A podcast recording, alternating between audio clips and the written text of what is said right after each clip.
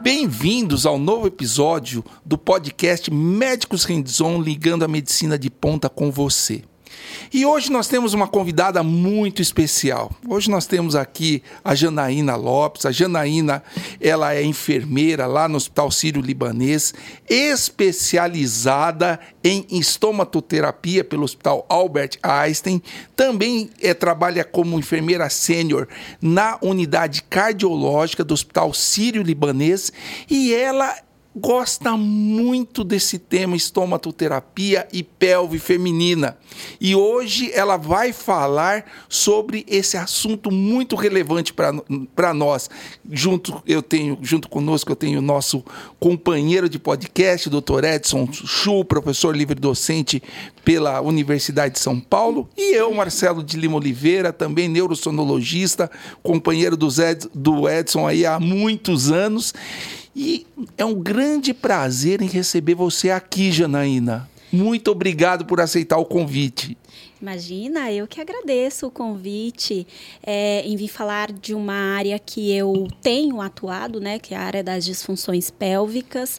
É uma área que me brilha muito os olhos, né? Na estomoterapia, o enfermeiro pode atuar dentro dessa área de disfunções pélvicas e eu atualmente atuo em uma clínica juntamente com um fisioterapeuta, é, que é acupunturista.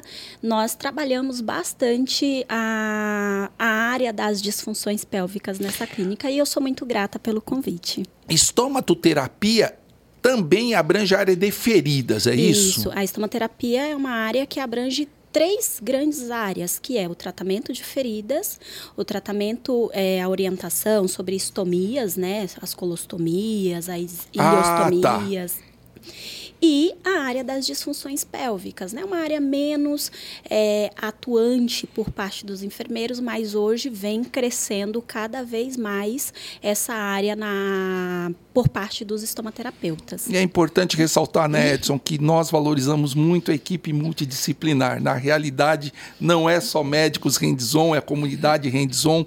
A Janaína, a primeira é, enfermeira que vem aqui, nós vamos trazer fisioterapeutas, nós vamos trazer o pessoal da terapia ocupacional, fonoaudiologistas, enfim, valorizando muito a equipe multidisciplinar, não é, Edson? Muito importante nós abordarmos os diferentes temas da medicina é, através de uma equipe multidisciplinar, compreendendo vários profissionais de diferentes especialidades, assim como de diferentes profissões.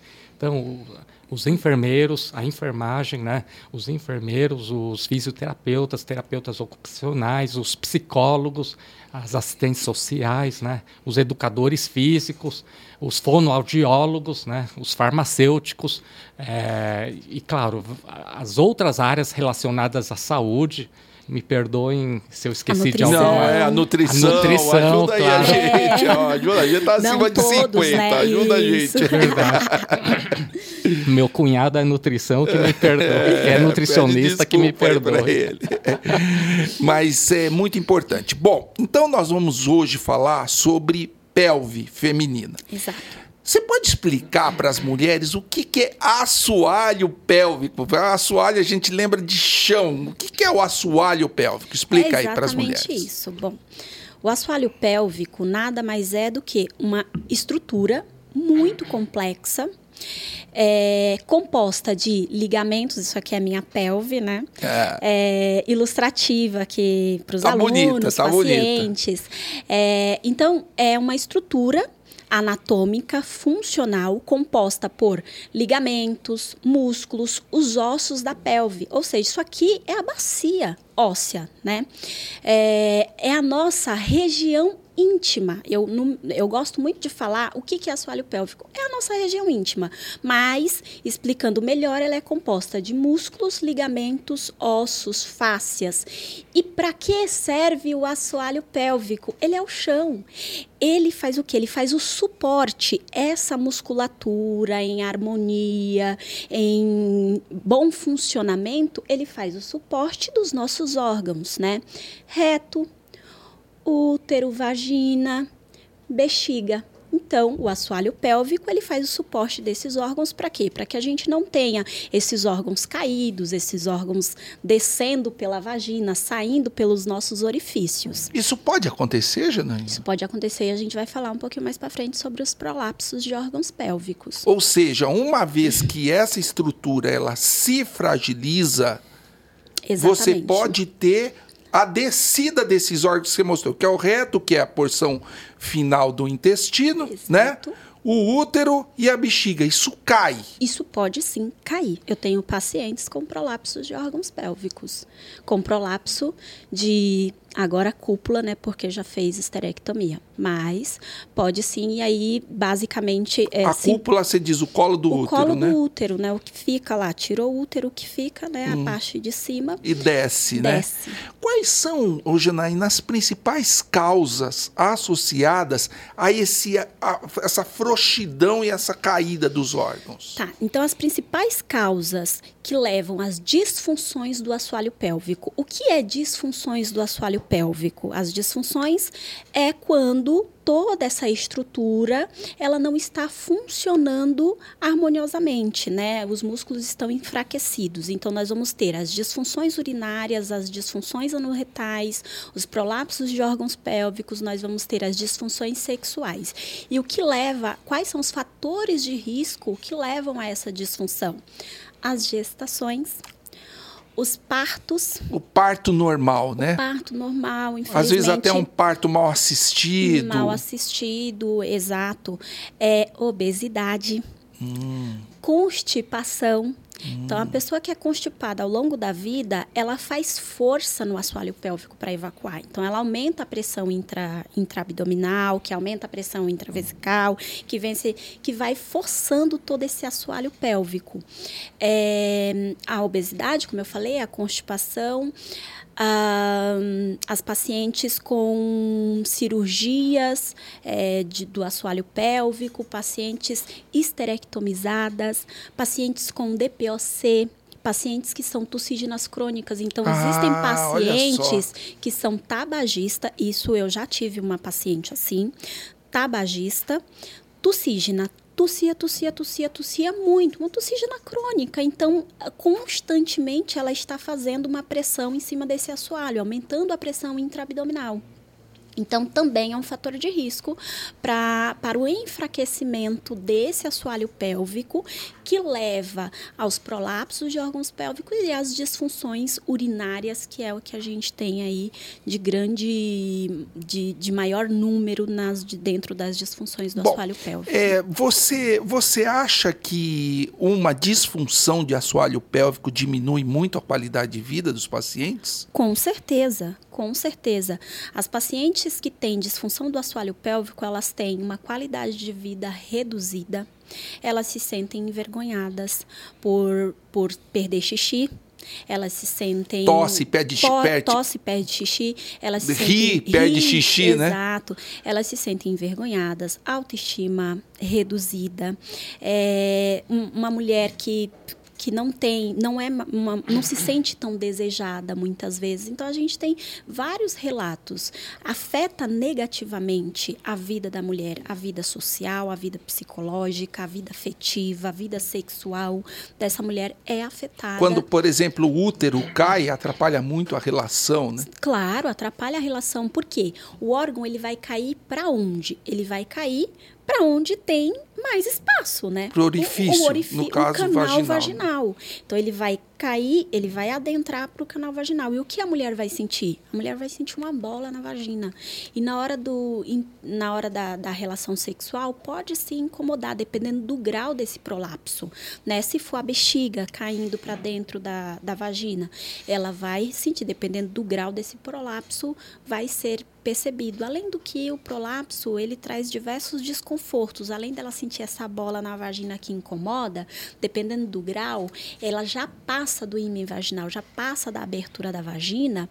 Isso atrapalha muito a mulher, porque hoje em dia nós temos uma mulher que que tem 60 anos, mas ela trabalha, ela cuida da casa ainda, ela é ativamente sexual, ela é ativa sexualmente, e aí ela vai ter é, aquela bola fora da vagina, roçando na calcinha, né? Friccionando na calcinha. Isso deve dar uma aflição que machuca, muito grande, né? causa dermatites, é, assaduras, né? Que são as assaduras, pode causar assaduras nesse órgão, pode causar ferimentos nesse órgão. Então, dor, é muito desconfortável ter um prolapso de órgãos pélvicos. Ah, e só mais uma pergunta: o reto também pode perder reto, cocô, sim. né? Sim, a gente tem as disfunções anorretais, que são as incontinências fecais, incontinência de flatos.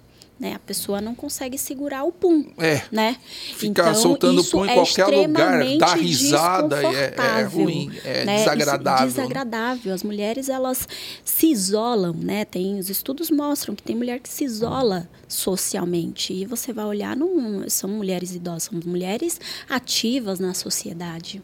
Mesmo os idosos. Mesmo né? os idosos, não tem que se, Merece, não tem que né? se isolar, né? Tem é. que tratar. O, antes de passar aqui para incontinência urinária e tal, a gente gostaria, eu queria entrar no assunto dor. Isso deve dar dor, né? Tudo dá dor. Vamos né? falar de dor pélvica. O Edson vai falar um pouquinho de dor pélvica, você vai complementar e nós vamos nos estender um pouquinho sobre a dor na pelve. Vai lá, Edson dor pélvica, principalmente a dor pélvica crônica, dor pélvica aguda é fácil de entender, é muito intuitivo. Os pacientes procuram procuram o médico e, e a grande grande maioria das vezes se resolve já é, no período inicial. Né? E vamos definir para a população o que, que é dor pélvica crônica. Né? Dor pélvica crônica é uma condição de dor em região da pelve, como a Janaína já falou, é, na porção inferior do abdômen, na região da bacia da pelve, né? E essa dor, ela é persistente, né? A, pela definição, ela, quando ela persiste mais de seis meses, passamos a chamar de dor pélvica crônica, e ela é relacionada a estruturas da pelve. Então, ela é relacionada a estruturas é, é, urológicas genitais, né? ela é relacionada a estruturas é, gastrointestinais, né? que são os componentes da pelve. Que estão ali na pelve, né? Isso. né? E ela também pode estar relacionada a sistema músculo-esquelético da região da pelve, no caso do assoalho pélvico. Né? Então, a, por definição, a dor pélvica ela é uma dor persistente, que dura mais de seis meses, é, relacionada a estruturas anatômicas locais, como eu já falei, e ela acaba, acaba com o tempo causando é, disfunções, problemas no campo sexual da pessoa, né?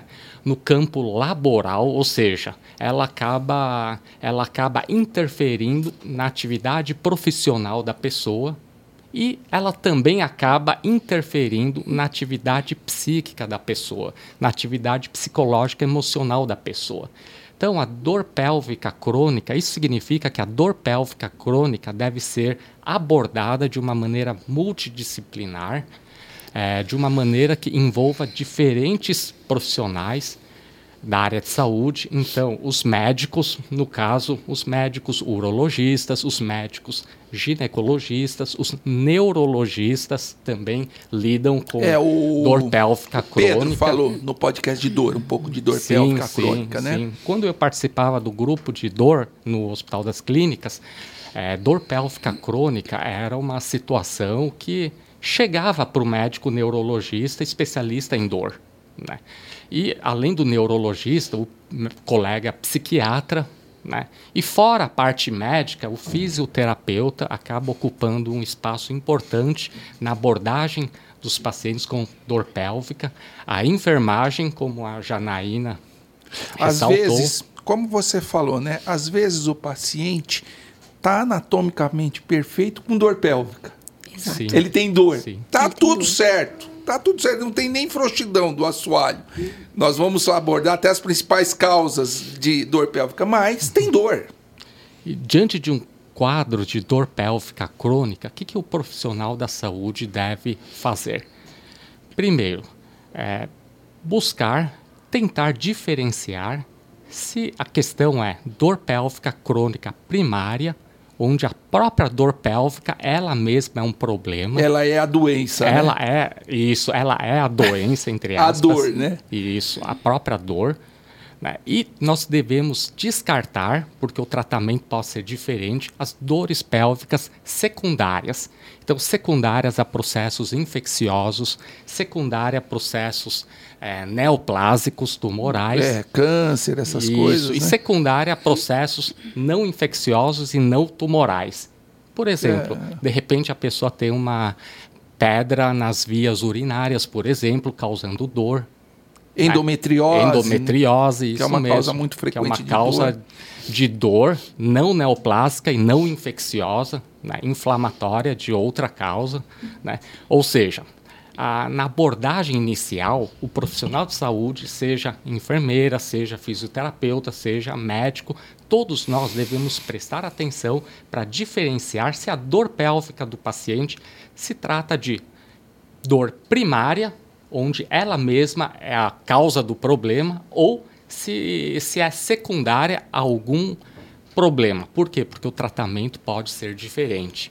Então, dentro desse raciocínio, né, dentro desse raciocínio, os primeiros pacientes, os pacientes que procuram inicialmente o urologista, procuram inicialmente é, O ginecologista. o ginecologista, porque o ginecologista vai tentar descartar endometriose, o ginecologista vai tentar descartar é, doença inflamatória pélvica infecciosa, por exemplo. O gine- Retroversão uterina, essas, essas Sim. alterações da posição do útero na pelve. né? Miomas. Miomas, Miomas, né? Muito bem lembrado. que não- nós não somos ginecologistas, mas. Doenças nos ovários, é, né, que é, são doenças diversas. dos ovários, Isso ovário mesmo. policístico, essas coisas. né? As infecções, de As infecções, as geral. DSTs, Isso. etc. Enquanto que o urologista, quando vai avaliar um homem, ele vai descartar é, problemas na bexiga, né, problemas na próstata, das vias urinárias, os problemas é, infecciosos, os tumorais. né. Então, geralmente esses pacientes acabam passando por ginecologista, urologista. né. E é importante dizer que com uma certa frequência, esses pacientes acabam passando também por eh, cirurgião do tubo digestivo, por eh, gastro, por quê? Por causa das colites, por Hum, causa as das colites. Por exemplo, colo irritável, né, doença de Crohn, retocolite ulcerativa, as doenças inflamatórias que acometem o, a porção final do tubo gastrointestinal. A própria constipação. Constipação. Perfeito. A própria constipação. Porque é, eu tive um paciente no consultório e ele veio com um diagnóstico de anismo. O que esse paciente sentia de dor? Homem. O Perfeito. que ele sentia de dor, então, a constip... às vezes não é só uma constipação, às vezes é uma constipação, mas por trás dessa constipação existe uma causa ali no próprio assoalho, né? Então, a própria constipação que é algo muito comum. É comum. Perfeito. É muito Porque comum. o povo não bebe água, né? É, exatamente. Iria resolver bastante. Então, se, se o profissional de saúde, seja enfermagem, enfermeiro, seja fisioterapeutas, eh, seja o próprio clínico geral, quando percebe que tem algum problema secundário, o profissional de saúde vai orientar o paciente a procurar profissionais adequados eh, quando existe uma suspeita de causas secundárias. né? Na nossa opinião, é sempre importante inicialmente passar por um médico Especialista independente, descartar sim, independentemente da especialidade, porque o médico ele é responsável por tentar chegar no diagnóstico, descartar as causas secundárias, encaminhar para profissionais apropriados para tratamento das causas secundárias, né? e o, o, com isso, com isso, é, as principais causas secundárias serão tratadas. né? Quando a dor pélvica crônica ela, ela é primária, Ou, ou, seja, a dor é a doença. isso, ou aquela secundária que, que causou que causou é, disfunção pélvica e, consequentemente, dor. Ou seja, o indivíduo ele tinha um problema e ficou com aquela dor de Isso. memória do problema Isso. dele. E né? aquela, aquela causa secundária, como por exemplo, é um mioma, ela já foi tratada. Já está tudo perfeito Isso. e persiste o a dor. câncer né? de próstata já foi tratado, a pessoa está até, entre aspas, controlado ou até curado do, do tumor, né? E a pessoa pode persistir com, Com disfunção pélvica. Né? Bom, diante desse caso, né, nós precisamos abordar o paciente de modo multidisciplinar. Quando cai no neurologista, o neurologista ele vai investigar também as causas neurológicas de dor pélvica crônica. E quais são as causas neurológicas de, de dor pélvica crônica? Nós não podemos esquecer, não podemos esquecer de causas como neuropatias. Né? O paciente pode ter uma neuropatia do nervo pudendo, por É. exemplo. Né? O paciente pode ter eh, neuropatia é, que acometa, em que a dor seja na região pélvica. né? Então, o neurologista vai examinar o doente, vai verificar se a função do esfíncter anal está adequado. né? O neurologista vai avaliar se tem hipoestesia né? ou é, parestesia, hiperestesia em região é, perianal, por exemplo, em região da pelve. O neurologista vai verificar se não tem nenhuma hérnia de disco refletindo Sim, em, num segmento, alta, né? isso, numa porção, numa porção que possa, que possa causar dor em região dor em região pélvica. O neurologista vai avaliar, vai descartar se não tem nenhum é, processo é, estenótico, expansivo, é, é, que comprima raízes, né, processo neoplásico, por exemplo, da coluna lombar, coluna é, no sacro, por exemplo, que também pode causar dor e queimação em região pélvica. Né. O neurologista vai investigar as diferentes causas de neuropatia nessa região, se o paciente tem déficit nutricional, déficit de vitaminas, por exemplo, causando neuropatia. Vai Diabetes. diabetes, que é uma das principais causas de neuropatia. Né? O neurologista vai avaliar se o paciente teve, se, se a neuropatia é actínica ou não, ou seja, se é pós-radioterapia ou não.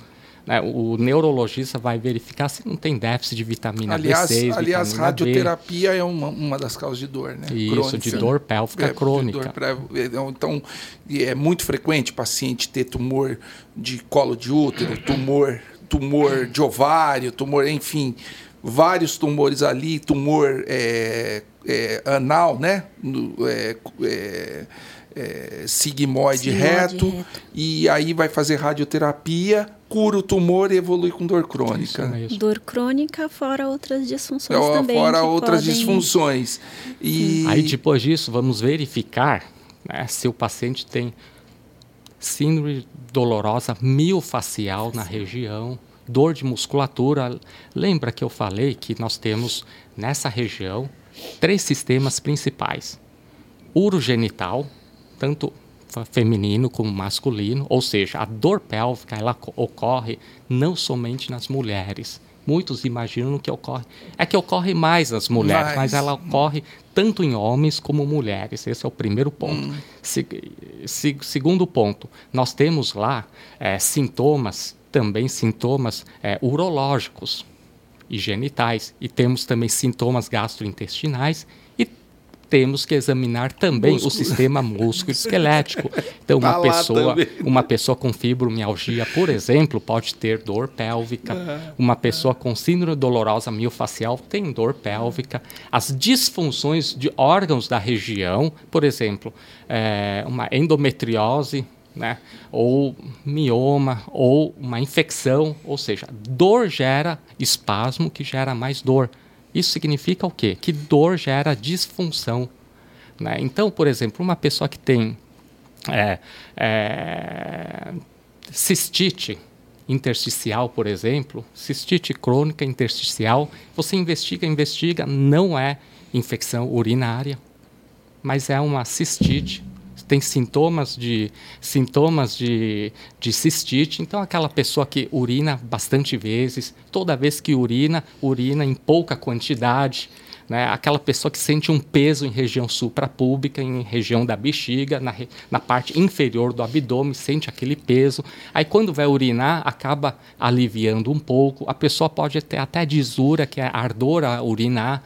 Né? Ou seja, a pessoa é, pode ter sintomas de cistite, as, as, as pessoas podem ter sintomas de prostatismo. Então, é, sintomas de prostatismo é aquele, aquele sintoma que pode também ter ardor para urinar, sente aquele peso em região da próstata, né, que, é, que, que é a região profunda do, da região perianal entre o pênis e o ânus, né, aquela dor, aquele peso né, é, na parte mais profunda, né, porque o, a próstata fica na frente do reto.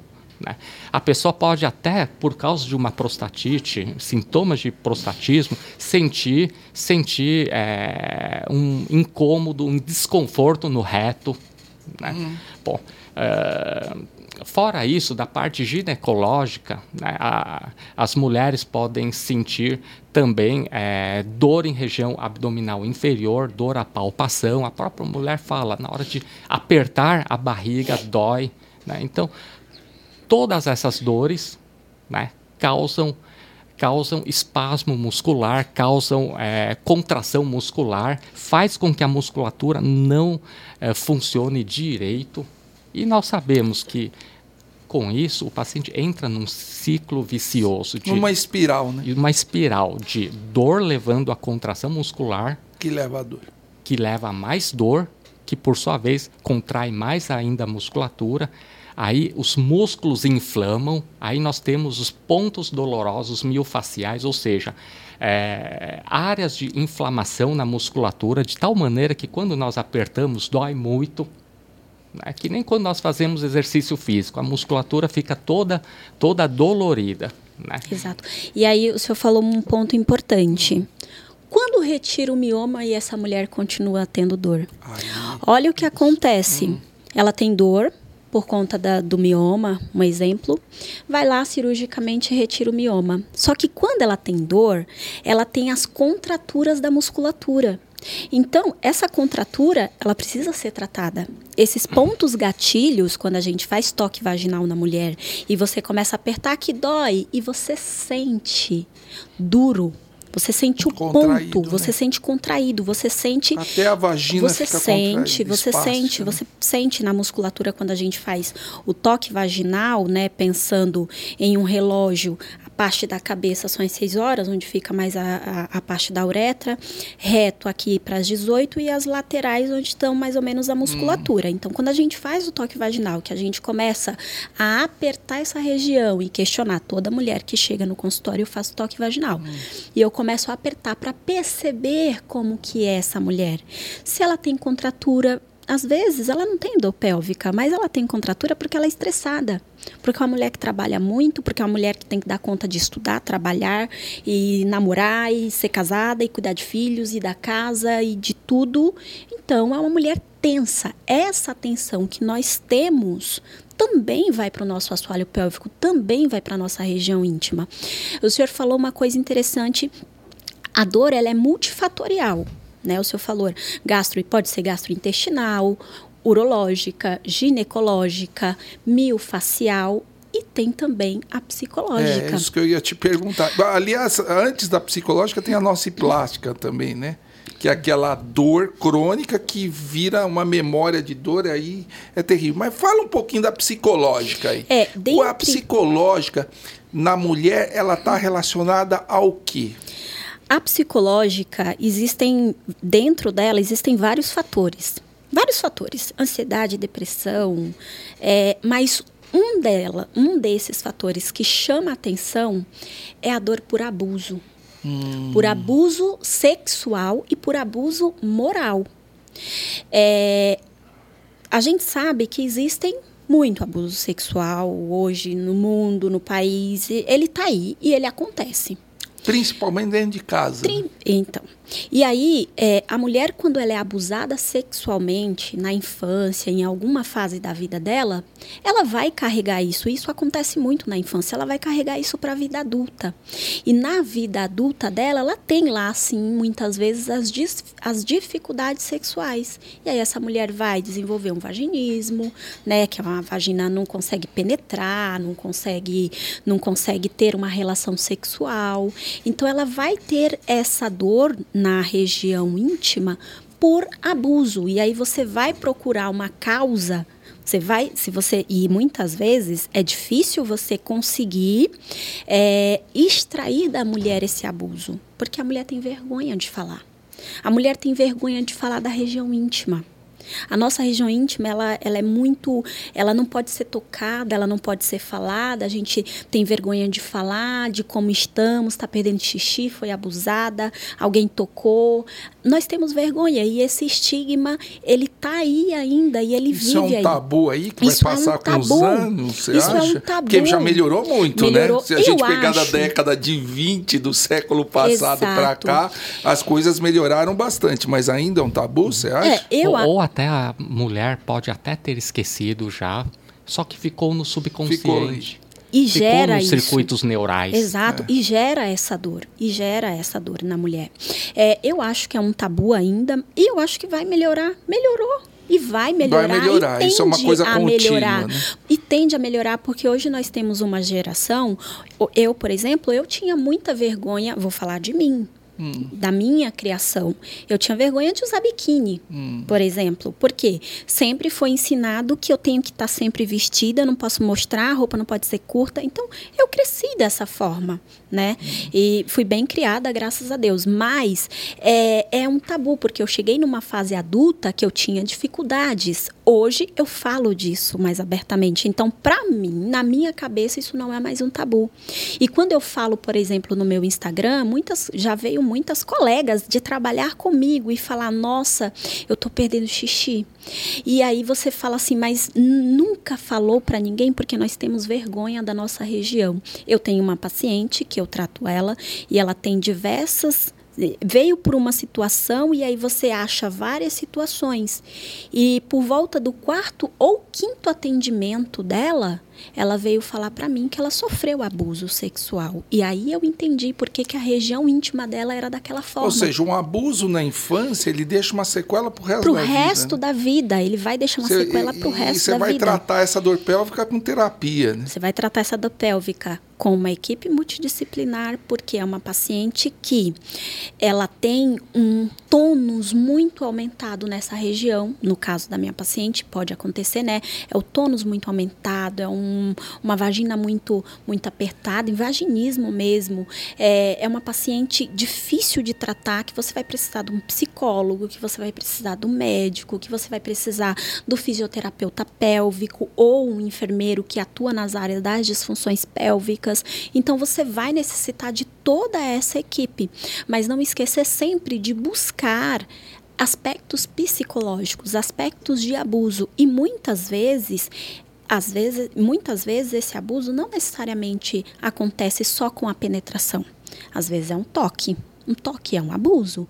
Tocar na região íntima de uma criança, você está abusando dessa E criança. como disse o né? Edson, às vezes é o subconsciente que está te protegendo, né? Te Tá protegendo daqui, dali, e- tá contraindo, ninguém vai tocar nessa região, né? Então, a gente tem essa parte que é extremamente importante, porque a mulher leva isso e carrega psicologicamente. É uma mulher, às vezes, que vai ter dificuldade em ter relações sexuais, vai ter dificuldade em se relacionar, vai ter medo da relação. Hum, E, e esse tema é um tema importante porque uma parte da população tem vergonha de falar para o médico ou para algum profissional de saúde, tem vergonha de se expressar e falar que está com essa dificuldade, que está com dor pélvica, que está com dificuldade de relação sexual ou que tem medo. Ou seja, o primeiro passo é falar. É, o pro- o- É uma isso? questão, o primeiro passo é falar. Uma questão importante, por que, que ela tem vergonha às vezes de falar para o médico? Porque às vezes eu chego no seu consultório e eu nunca vi você. Eu Ah, nunca sim. te vi. Não existe vínculo. Não existe né? vínculo, não existe vínculo de confiança. Né? No consultório, quando as pacientes começam a fazer sessões, ou com fisioterapeuta, ou com enfermeiro de disfunções de assoalho pélvico, por que, que ela fala para mim? Você tá na Porque eu tô quinta, ali quarta conversando, sessão, ganhando tá. a confiança É. dela. Não é a primeira paciente, ganhando a confiança. Já tenho duas, duas pacientes, e olha que eu sou recentemente nova, né, atuando nessa área, mas eu já cuidei de duas pacientes que foram abusadas. E no primeiro atendimento, não, elas não falaram. Levou um tempo para eu ganhar confiança, para eu extrair, para eu conseguir puxar delas o que de fato aconteceu no passado, né? Não dá para olhar só o momento presente. A gente precisa olhar para trás, quais eram as condições, como que era a vivência dessa mulher, é, o que aconteceu no passado para hoje ela ter uma disfunção do assoalho, ter uma dor pélvica. Olha E só, nós, bem profissionais da saúde, temos que desenvolver uma boa relação com o paciente e dar abertura, ou seja, dar chance para o paciente falar. Exato. Né? É, Porque e, e na realidade, no SUS, muitas vezes a consulta é rápida, é muito mecânica, é muito. Várias. Não vou falar só no SUS, mas às vezes essa mecanicidade da consulta, o paciente ele não se sente com coragem de contar o problema De dele, vai contar. contar para quem está ali fazendo as sessões, as terapias, etc. Exato, né? exatamente. Você tocou num ponto primordial. O que eu falo muito para os alunos lá da, da clínica, que eu dou estágio, é que quanto enfermeiro, a gente tem que ter um olhar, e, e passam alunos que trabalham em unidade básica de saúde e está fazendo estomaterapia. E aí eu falo para esses alunos o quê? Você que está lá, enfermeiro, o enfermeiro da UBS, ele tem, ele tem um poder muito grande, ele tem protocolos de tratamento do Ministério da Saúde, é o, único, é o enfermeiro que pode prescrever medicação, porque tem protocolos descritos que ele pode fazer isso. É, e eu falo para eles, você que está ali, aquela mulher, ela faz Papa Nicolau com você todo ano. Aquela mulher, ela passa com você é, todo ano. Você vê ela, você conhece ela, você ela, ela é dali do bairro. Então você é um profissional primordial para atuar nas disfunções do assoalho pélvico. Às vezes ela não vai falar para o médico, mas ela fala para o enfermeiro. Só que o médico, o enfermeiro, tá ali junto com o médico. Então é você conversar com o médico. Olha, doutor, essa paciente falou isso, isso, porque o médico que tá ali, geralmente um generalista, né? É, às vezes não vai ser necessariamente um ginecologista que vai estar ali no momento. E esse médico, ele vai atuar dentro do, do, do campo da necessidade dessa mulher, ou ele vai encaminhar essa mulher para para outro especialista de competência é, maior, de, dependendo do que a mulher necessita. Ou chamar um psicólogo. Olha, acho que essa mulher ela precisa de um atendimento psicológico. Então, a gente tem aí profissionais que dá para a gente tentar trabalhar em conjunto. É um tratamento multidisciplinar. Então, muitas vezes, eu vou ter uma informação que o médico não vai ter. E você precisa, sim, na, falar isso para o médico. Ou gente, seja, acontece se isso. você não, se você não, se o paciente não fala, ele vai ficar eternamente atrás de um problema orgânico para resolver a dor pélvica dele, não é isso? Sim. Mas ele não fala. E outro aspecto importante nesse processo de abordagem ao paciente com dor pélvica é, é durante o acompanhamento, torna-se importante, caso o paciente ou a paciente autorize, de chamar o seu companheiro. Hum, Né? Por quê? Porque a dor pélvica ela afeta inclusive o companheiro. Né? Porque como ela afeta é, a parte sexual, então nós não podemos esquecer que tem o outro lado, tem o companheiro, companheira, que também sofre com isso. Então, o companheiro que se sente rejeitado, né? O companheiro que não consegue, por exemplo, fazer uma penetração é, porque dói e o companheiro se sente culpado. Ou Então, seja, tem que ter um, um- um- ele tem que entender o problema também, Exato. quer dizer, E- e a o gente problema pode- de quem tem a dor ou o pélvica. companheiro que não sabe agir nessa situação. E que não entende muitas vezes. Isso, e que não quer entender ou não entende. Então, o nosso papel como profissional de saúde é de melhorar a pessoa e as pessoas que estão em em volta. volta. Exato. Sim. Melhorar a comunidade em si, né? Porque não adianta só a gente. A qualidade de vida da pessoa dessa mulher não, não é só ela em si. Às vezes, a, a disfunção sexual trazida pela dor pélvica vai levar também a uma piora da qualidade de vida do, do casamento hum. dela. Então, eu acho que vamos amarrar aqui sendo duas coisas importantes. O profissional tem que linkar com o paciente, criar vínculo com o paciente, e o paciente tem que falar. O paciente tem então, que o primeiro falar. passo, acho que é falar.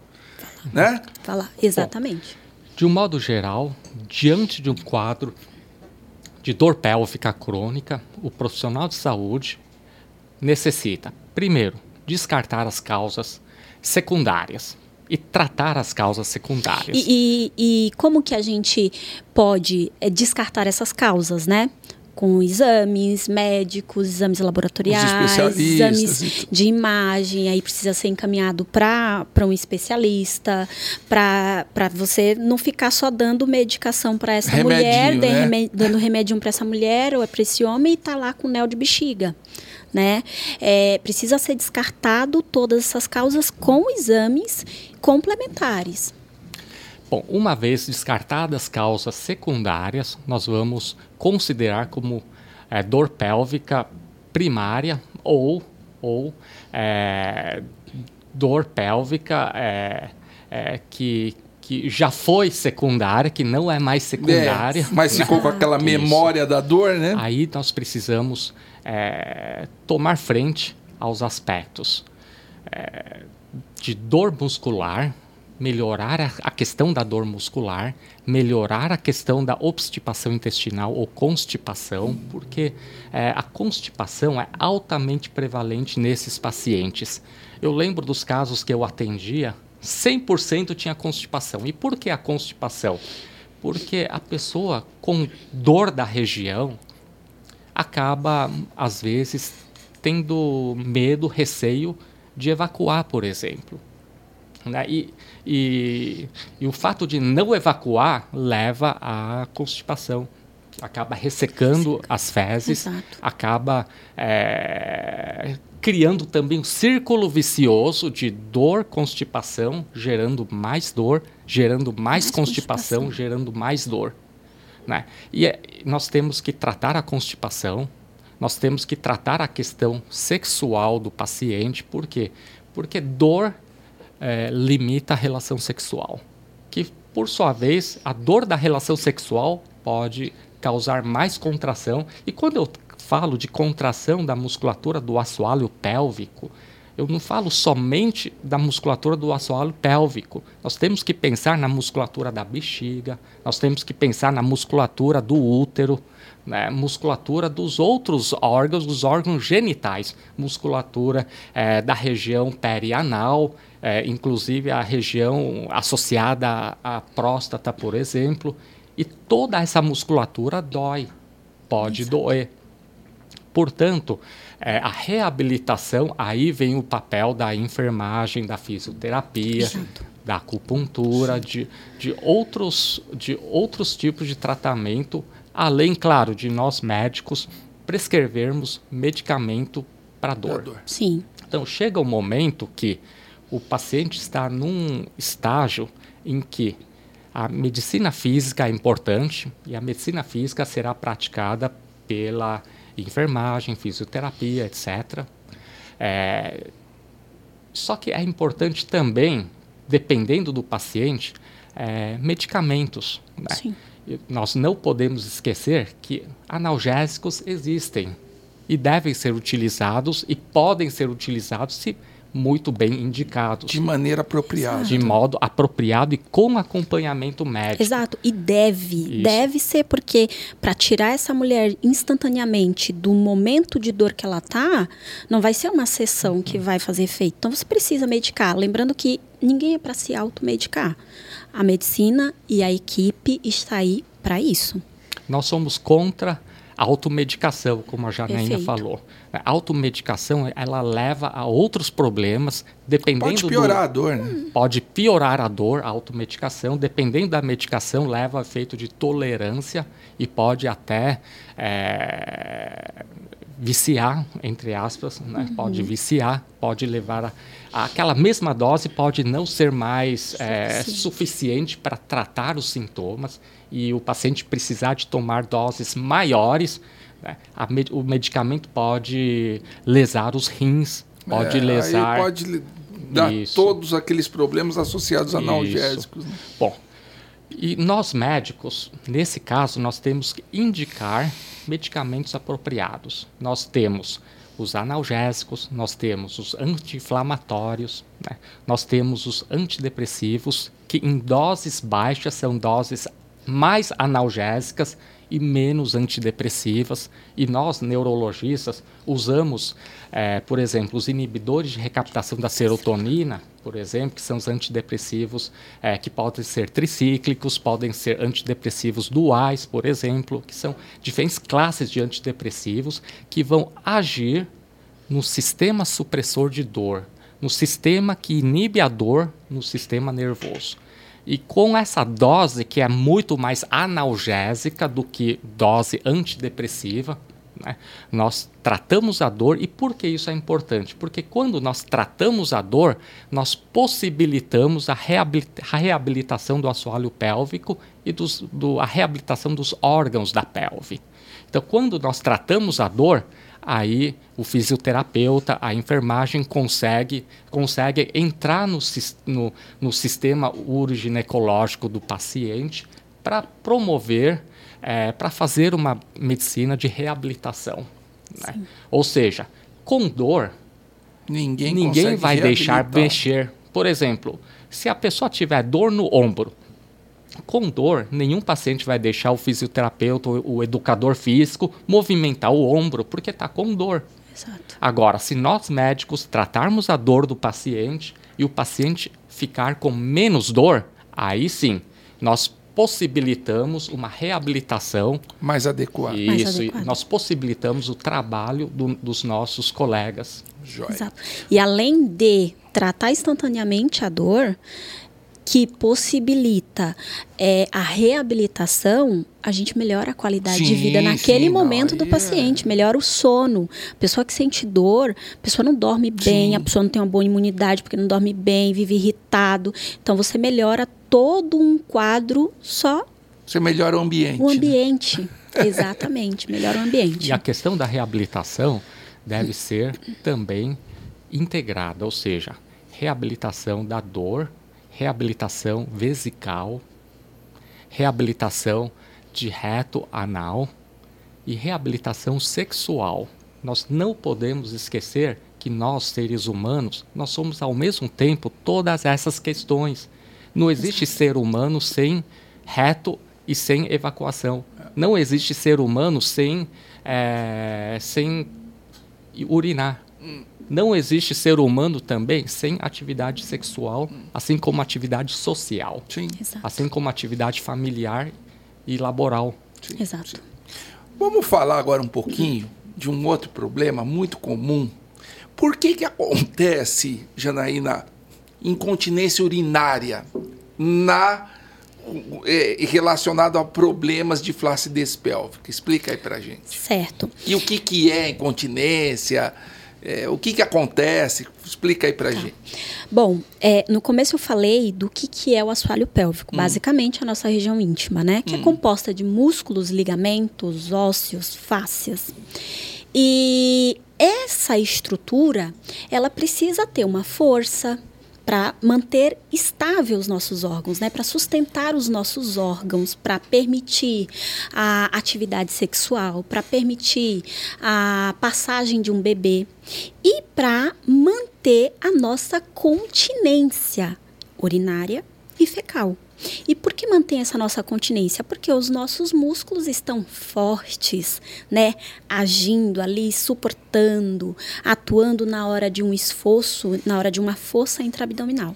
Ou então, seja, basicamente, mesma, isso é natural. Da mesma forma que eu tenho que ter o músculo aqui. A força no forte, braço. Eu tenho que ter força, força na pelve. no assoalho, né? Porque imagina e só. É ele é que vai segurar, né? Exato. Né? Isso aqui é uma rede isso aqui é uma rede que está suportando um peso de órgãos. Então, essa rede precisa ser forte. É, a rede está aqui, é esse vermelho rede... aqui, né? Desculpa, já bati. Não tem problema. Ó, a rede tá aqui. Esse vermelho Esse aqui. vermelho Esse é, é, o músculo, a nossa musculatura, É. né? Basicamente, a nossa musculatura, a nossa região íntima. Então, esse músculo ele é forte o suficiente para segurar os órgãos, a bexiga, o útero, vagina, reto, segurar tudo no lugar. Permitir a nossa atividade sexual prazerosa, permitir a passagem de um bebê e permitir a nossa continência. Por que, que a gente não fica perdendo xixi do nada? Poxa, eu vou levantar aqui, eu não vou perder xixi, eu não vou perder xixi porque eu tenho uma musculatura forte, que eu trabalho essa musculatura para que eu não perca xixi. E aí, porque quando acontece a perda de xixi? Quando tem-se uma disfunção desse assoalho pélvico, ou seja, quando esse assoalho pélvico não está basicamente forte o suficiente para segurar o nosso xixi, para manter a continência do xixi.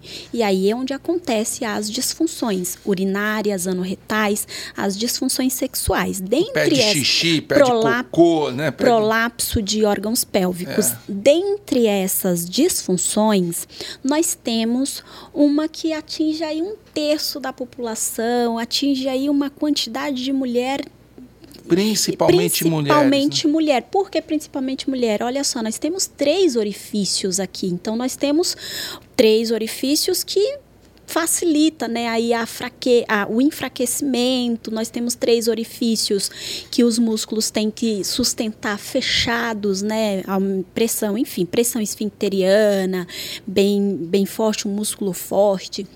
Então, nós temos esses, essa, esses três orifícios. E essas das disfunções que mais acometem, acontece a incontinência urinária. O que, que é isso? Mas o que é incontinência urinária? Incontinência urinária é, é pela ICS, que é um, a Sociedade Internacional de Continência, a incontinência urinária é a perda de qualquer urina, de qualquer quantidade de urina qualquer quantidade, pode ser uma gota, pode ser ah, esvaziamento total da bexiga. É, e dessas incontinências urinárias, a gente tem três tipos clássicos aí mais comuns, que são incontinência urinária de esforço, é a que ganha aí primordial a incontinência urinária de esforço. Como acontece a continência urinária? É a perda de urina no momento de um esforço. Qual esforço? Tossir, espirrar, correr, fazer Dá alguma risada atividade. com as amigas. Dá risada, Vai dá risada até fazer xixi. Dá risada. xixi, Isso, né? Isso acontece muito. Isso é muito desagradável. Isso é muito desagradável. Uma outra, uma outra incontinência urinária é a incontinência urinária de urgência, né? Que aí já é, já entra a parte do detrusor da bexiga. Basicamente, a bexiga ela fica contraindo loucamente várias vezes antes dela estar num, num volume razoável. Ou seja, faz Ou seja, xixi. faz muito xixi várias vezes ao dia, acorda muito para fazer xixi e muitas vezes é quando tá chegando no banheiro, tirando a roupa, já começa a perder xixi antes de sentar no vaso, né? E temos essa é a incontinência urinária de urgência. E temos a incontinência urinária mista, que é a junção das duas. A pessoa tanto perde por esforço, né, quando corre, dá risada, tosse, espirra, como também a pessoa perde é, no caso de urgência. A pessoa também tem aí um quadro de urgência, a bexiga fica contraindo várias vezes. Essas são as três formas básicas de incontinência urinária. E a mais que comum gera, de longe a mais é a comum flacidez, é- né? a mais comum é a incontinência urinária de esforço, né? E quais são os fatores de risco que levam uma mulher a ter incontinência? Ser mulher. Né? Porque nós temos aqui é três curtinha, né? orifícios, três orifícios. A uretra do homem passa no meio do pênis, do pênis, e tal. tem tá? A uretra tudo. da a mulher uretra é da mulher tá curtinha. aqui, É. né? É, ser mulher. Gestações, partos, Parto, né? partos vaginais. A gente Por A isso gente- que a assistência ao parto é muito importante, né? Assistência ao parto é importante, mas assistência ao parto, quando nós falamos da população geral brasileira, quando eu falo da população geral brasileira, eu falo daquela classe. A que é, tem a- a lá que no, no- às vezes em casa. em casa, ou- a- a lá do Nordeste, essas pessoas tem mais que não têm acesso a um público. serviço suplementar, porque às vezes tem acesso ao serviço público, mas o serviço público às vezes está tão sobrecarregado que não consegue Não dá uma oferecer assistência uma assistência, uma assistência como a, a- com doula, que tem todo aquele preparo do pré-parto, do assoalho pélvico, dilatação. Infelizmente não tem. Essa não é a realidade da grande maioria das mulheres do nosso país, infelizmente. E aí a gente tem sim o parto como um fator de risco, né? Temos as mulheres tabagistas, muitas vezes as toxígenas crônicas, imaginando que a incontinência urinária de esforço, o que acontece? Tem uma pressão no abdômen, basicamente, uma pressão no abdômen. Essa pressão no abdômen, ela vence a pressão do nosso esfíncter. Quando ela vence a pressão do nosso esfíncter, quando ela é maior do que a pressão do nosso esfíncter, o xixi sai. O xixi sai com o aumento dessa pressão, né? E aí, outros fatores ainda, como eu falei, as toxígenas, a obesidade, a menopausa, Olha só, a menopausa, a você tem menopausa, enfraquecimento você muscular, tem né? enfraquecimento muscular por conta do déficit de, de hormônios. Vai acontecer. Então, e quando a gente pensa em menopausa, quando a gente pensa no período do climatério, já passando para menopausa, Hum. quando a gente pensa no período do climatério, a gente pensa em um período que não é um mês. A gente pensa em um período longo, que tem o pré, a pré-menopausa. É claro que no período do climatério é um Período de ciclo, transição é um período de né? transição. É um ciclo de vida da mulher que toda mulher vai passar. Toda mulher vai, a não ser que morra antes. Mas, se não morrer antes, você vai passar por aquele ciclo, que você vai ter queda de, de É, a grande hormônios. maioria das mulheres vai passar maioria vai porque passar. a mulher morre depois A que o homem. né? Isso, a expectativa de vida da mulher é tá- maior, é mais maior. alta, né? Isso. Então, quando a- mas quando a gente fala do início do climatério, a gente está falando de uma mulher de 40 e poucos anos. A gente está falando de uma mulher que é ativa sexualmente, a gente está falando de uma mulher que trabalha, que cuida da casa, que cuida dos filhos, que sai, que viaja. A gente está falando de uma mulher que, que, que ainda é, é jovem. Hoje em dia, a gente está estudando ainda. Né? Hoje em dia, a gente fala de 40 e poucos anos, você olha para uma mulher de 40 e poucos anos, ela é jovem. O, o- eu lembro que eu fiz o podcast da Paulinha, a Paula Palácio, foi um Sim. podcast de sucesso, Foi né? magnífico É, o podcast dela, eu assisti. Alguém comentou assim: ah, meu ginecologista falou assim: ah, men- menopausa é assim, deixa acontecer. Você concorda com isso? Eu não concordo com isso. Eu não concordo com isso, desculpa. E assim, como eu atendo mulheres com disfunções pélvicas, me desculpa. A- a- se você não faz isso, não pega isso pra você, né? Quem ouvir, o ginecologista que ouvir isso, não pega isso pra você, por favor. Mas eu já ouvi de pacientes falar que, ah, não, mas você tá perdendo só um pouquinho de xixi, mas você tá já Isso é com normal, 60 e né? poucos anos. É, isso ah, é tá normal. normal. Fica né? tranquila que até, Porque até qual- 70 você vai Exato, perder muito porque, mais. Porque existem fatores para a mulher não buscar atendimento para algumas disfunções, como, por exemplo, no caso das, das incontinências urinárias, um dos fatores é vergonha, um dos fatores é não achar que isso é um problema. Ou seja, vamos, vamos, vamos jogar a palavra correta. É normalização de Hum. uma condição ruim. normalização de uma condição ruim que não é normal. O nosso assoalho pélvico, assim como os nossos músculos, nós vamos envelhecer. Isso faz parte da vida, né? Você nasce, cresce, eh, reproduz, envelhece e morre. Vai fazer parte. O assoalho pélvico é um músculo estriado. É um músculo como qualquer outro músculo, então nós vamos perdendo os colágenos, como a doutora Paula falou no podcast dela, que foi magnífico. Realmente acontece tudo isso na síndrome geniturinária da, da menopausa, né? Só que a gente não pode dizer que isso é uma coisa, um- uma coisa que vai acontecer sim, mas existe tratamento, você não precisa viver com esse sofrimento certo? Então, dizer para uma mulher que ela tá lá com os fogachos, ela tá lá com, a, com tem todo, o que, que a mulher pode sentir, né? Se eu posso falar, o que, que a mulher pode sentir no período do, do climatério? Climatério, nós temos a principal fase, a menopausa, que é a cessação da menstruação por 12 meses consecutivos. Isso é o marco do climatério. A menopausa que pode acontecer aí, literaturas, elas variam é, a idade, né, mais de 48, 50 anos, pode acontecer. Né, até um pouco mais também, ou um pouco antes. É, e o que essa mulher pode sentir? Então vamos lá. Principais é, sintomas e que também levam a mulher a buscar um atendimento porque é insuportável, ainda não senti, mas quem sente e o, os artigos tá falam que é fila, né? insuportável. Né? É, tá tô, na tô na fila. É insuportável. São as ondas de calor, os fogachos. Aquele calor, aquele calor do tórax, cabeça, rosto, aquele calor, calor insuportável.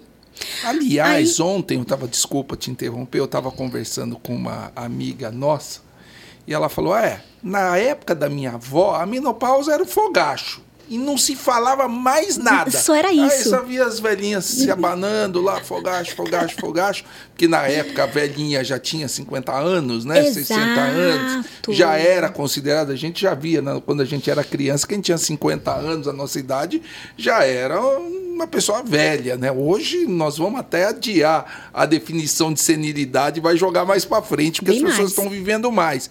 Mas a definição da menopausa era fogacho, acabou. É, é isso que não, acontece. É e o resto, todo mundo calado. Parece né? que era e normal a... do envelhecimento, é, né? É. Tem muita gente que fala ah, incontinência urinária. Ah, é normal, você já está com a idade. Claro, vai Isso, acontecer. Esse tabu, existe, esse tabu né? existe é, muito. E é, é só o que existe relacionado à região íntima da mulher, só o que existe é tabu. É. Só o que existe é tabu, porque as mulheres têm vergonha de falar. É. E quem sabe, às vezes, não consegue atingir essas mulheres hum. com educação, né? Falando sobre a região íntima, sobre a saúde dessa região. Então, é, por exemplo, perder xixi. Ah, não, mas tá normal, você já tá com a idade, você já tem 60 anos. Não é, mulher de 60 anos é ativa sexualmente, precisa, é saudável ainda, é jovem. Então não precisa perder xixi, tem que tratar, tem tratamento. E aí, quando a gente vai falar da menopausa, dos sintomas da menopausa, então nós temos os fogachos, nós temos.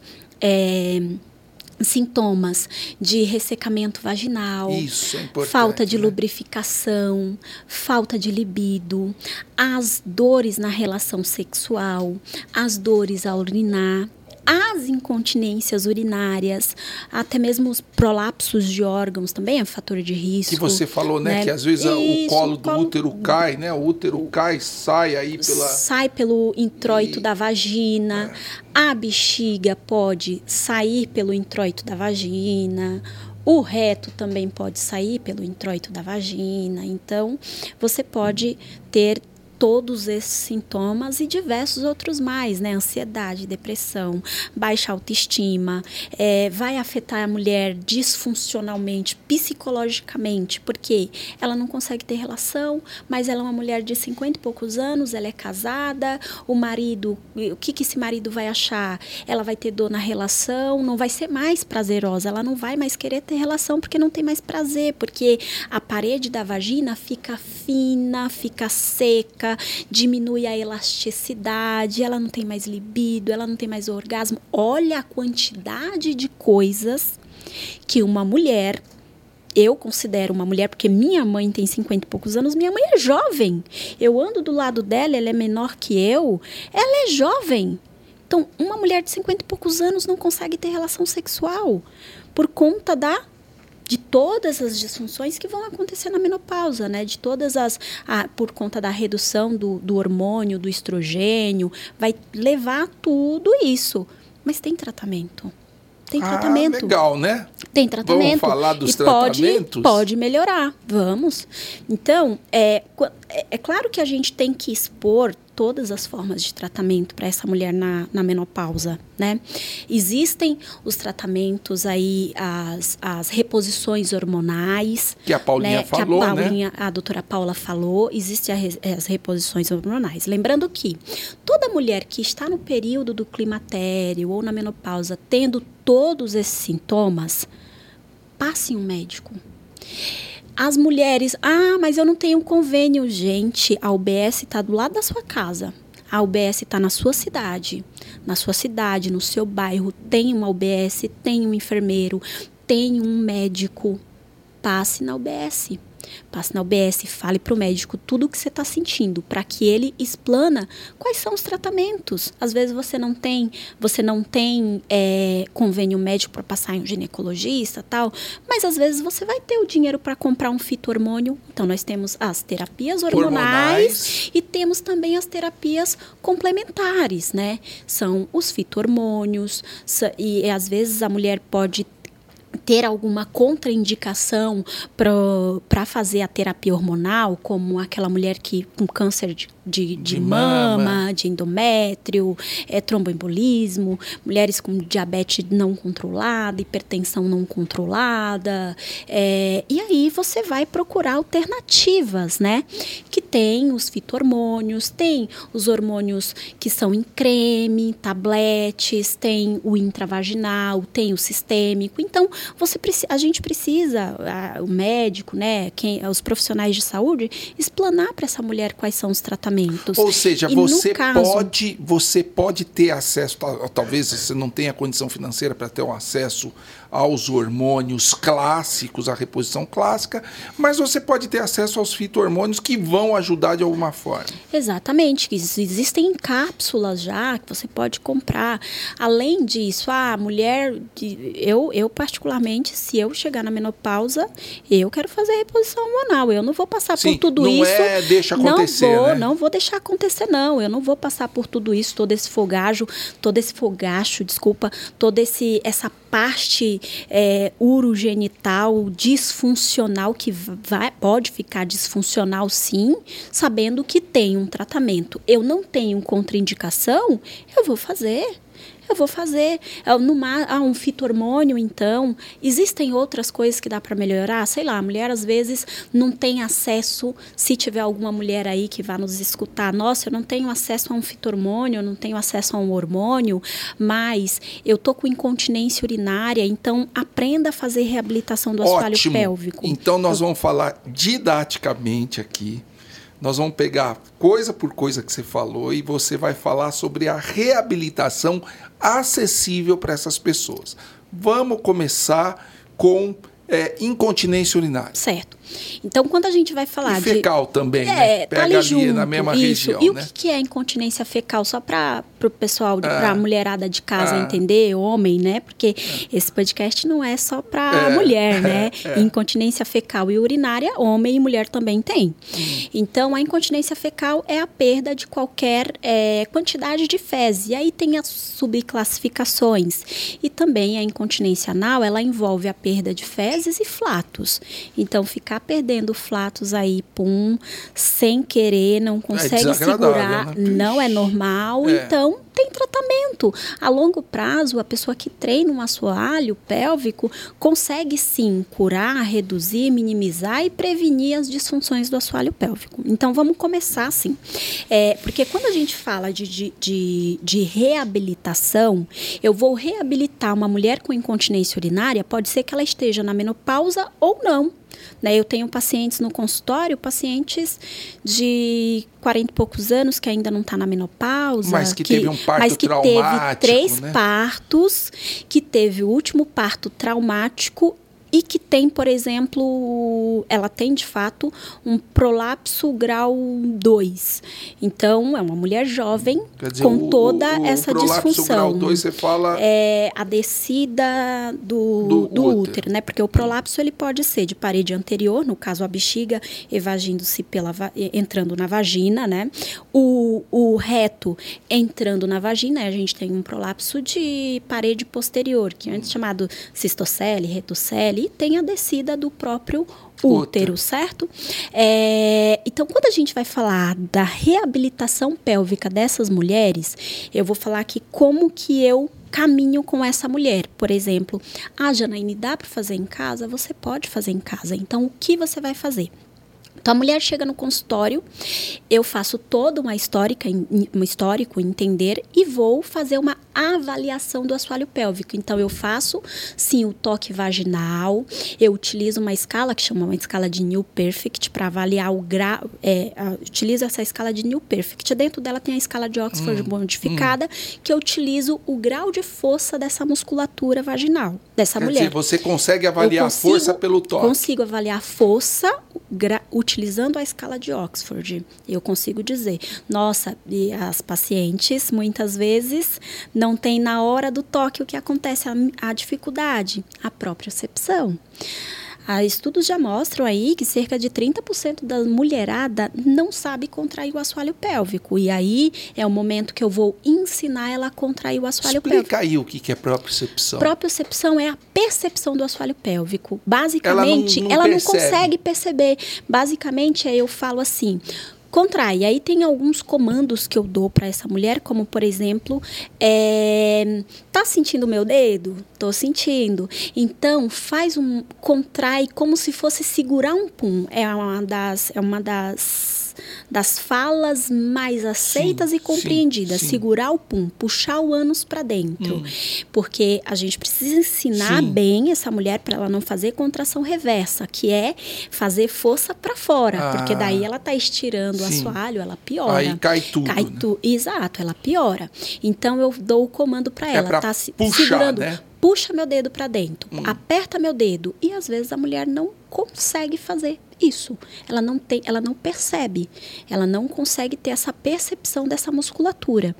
E às vezes, quando ela tem percepção, ela tem uma força muito baixa, ela tem, é, é, muito fraco. Quando a gente utiliza a escala de Oxford de 0 a 5, 0 é nada, 1 um é uma força muito fraca. Quer dizer, ela até dor, tenta, ela mas até não tenta, segura, mas né? não segura. E aí a gente, eu não vou entrar aqui em detalhes, mas a gente tem dois tipos de contração que a gente pede, né? A contração rápida e a contração de sustentação. Contrai e sustenta porque eu preciso saber, eu, são dois tipos basicamente hum. de fibra muscular no assoalho, né? Hum.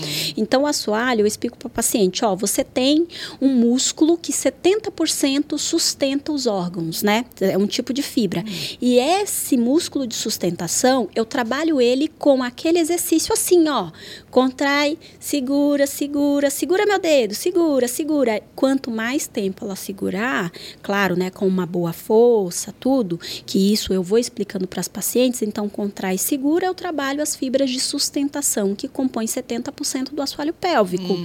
Contrai bem forte e solta.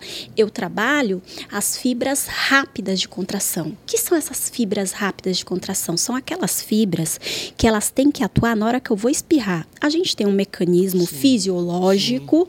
É, que quando quando eu vou espirrar, antes da pressão abdominal chegar lá, o nosso assoalho pélvico ele tem ele uma manobra, uma ele dá uma contraída. E a gente ensina a paciente a fazer isso quando ela tem incontinência urinária de Olha esforço. Só. E aí essas fibras rápidas, elas têm que atuar na hora que eu espirro, na hora que eu tuço, na hora que eu pego um peso. É ensinar a paciente a hora que ela está na academia, que ela for pegar aquele peso, porque a gente já tem estudos mostrando, a gente flutua, né? Aqui de fato é uma conversa. A gente já tem estudos mostrando a disfunção do assoalho pélvico em crossfiteiras, por exemplo, sim, sim. né? Tá então tá a gente força do mesmo jeito, força né? é gigantesca. Então a gente ensina essa paciente a fazer essa manobra, né? Que é a contrair, pega o peso, solta o peso, relaxa. O, às vezes, como você falou de propriocepção, às vezes a paciente nem percebe que perdeu o xixi, né? Às vezes pode Solta, ser que ela nem percebe. É. Pode ser que ela nem percebe. É. Antes de você continuar, o que, uhum. que é propriocepção, Edson? Bom, a inervação da pelve, na, na, inervação da pelve, nós temos, nós temos a sensibilidade tátil, né? tátil, que pode ser tanto superficial como de estruturas profundas, né? sensibilidade térmico-dolorosa, ou seja, sensibilidade para temperatura e sensibilidade para estímulos dolorosos. Tá? Então, as diferentes estruturas, desde a pele até as estruturas profundas, elas são inervadas pela sensibilidade tátil, que são estimuladas através do tato. Uh, a térmico-dolorosa, que são estimuladas questão de frio ou quente e estímulos dolorosos. Né?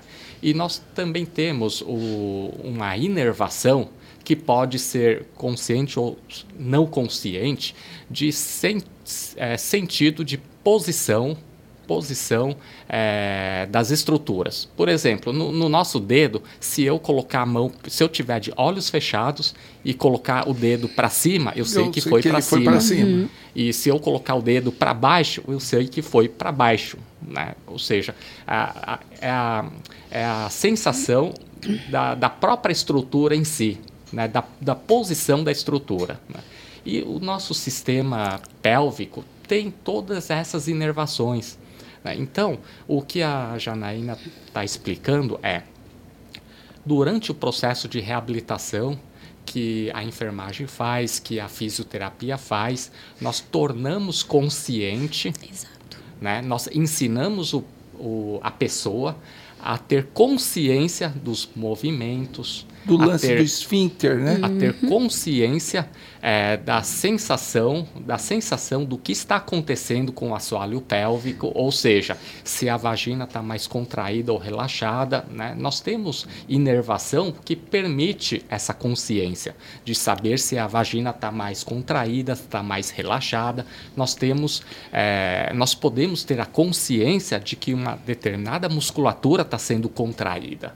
Claro, alguns músculos são contraídos em bloco. Porém, Sim. existem alguns músculos mais específicos em que nós podemos é, ter uma consciência de que aquele músculo está sendo contraído, aquela Sim. inervação está sendo contraída. Ou seja, ela é capaz de perceber se vai fazer uma força, vai levantar um peso na academia, ela tem, ó, estou contraindo e eu não vou perder xixi. Exato. Ou seja, nós estamos ensinando a paciente a ter uma conscientização da, sobre a sensibilidade da pelve e do assoalho pélvico e das estruturas pélvicas, né?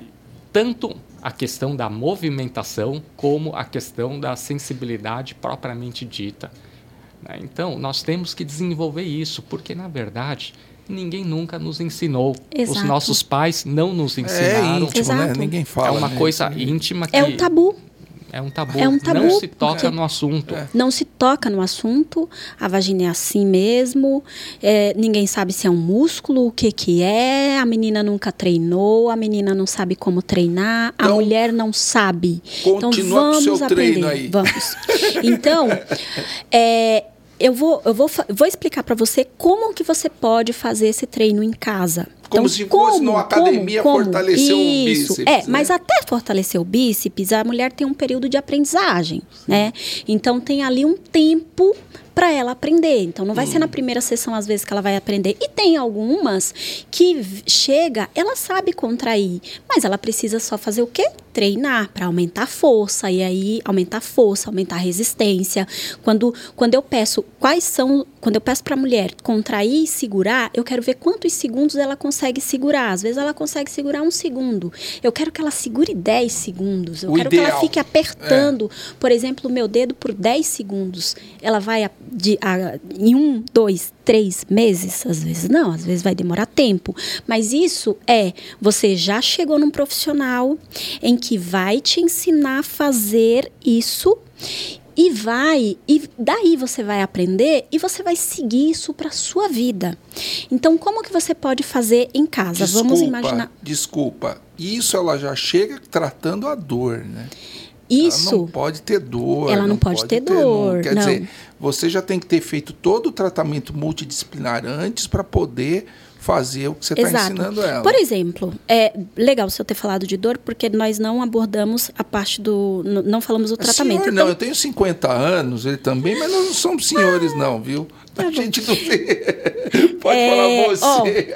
Ó, no caso da dor, a mulher chega para tratar a dor. Então, na parte, como o Dr. Edson falou, tem a parte osteomuscular, né? Que são as síndromes miofaciais, a, o espasmo do levantador do ânus, que é o principal músculo hum. que tem no nosso assoalho pélvico, hum. certo?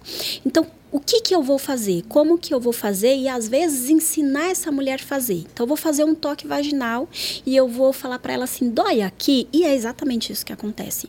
Ela vai falar: dói, e você sente aquilo duro. Então você vai contraído, explicar, né? contraído, você vai falar para ela assim: você tá sentindo aqui dor? Tô sentindo muita dor. Então você vai começar a fazer liberação massagem. E isso você faz e isso você ensina a mulher a fazer em casa. Então eu vou fazer o quê? Eu vou fazer o toque, eu vou fazer massagem, até que alivie essa dor. Então eu vou fazer essa busca por esse ponto doloroso, por esse ponto gatilho, por todo o assoalho pélvico dessa mulher por toda a musculatura do assoalho pélvico. Ok, ponto. Essa é uma forma de tra tratar um ponto gatilho, fazendo essa liberação, essa massagem nesse local até que alivie. E você ensina para ela: olha, você vai tocar a sua vagina, você vai tocar aqui, você vai fazer esse movimento circular até você sentir o alívio dessa dor.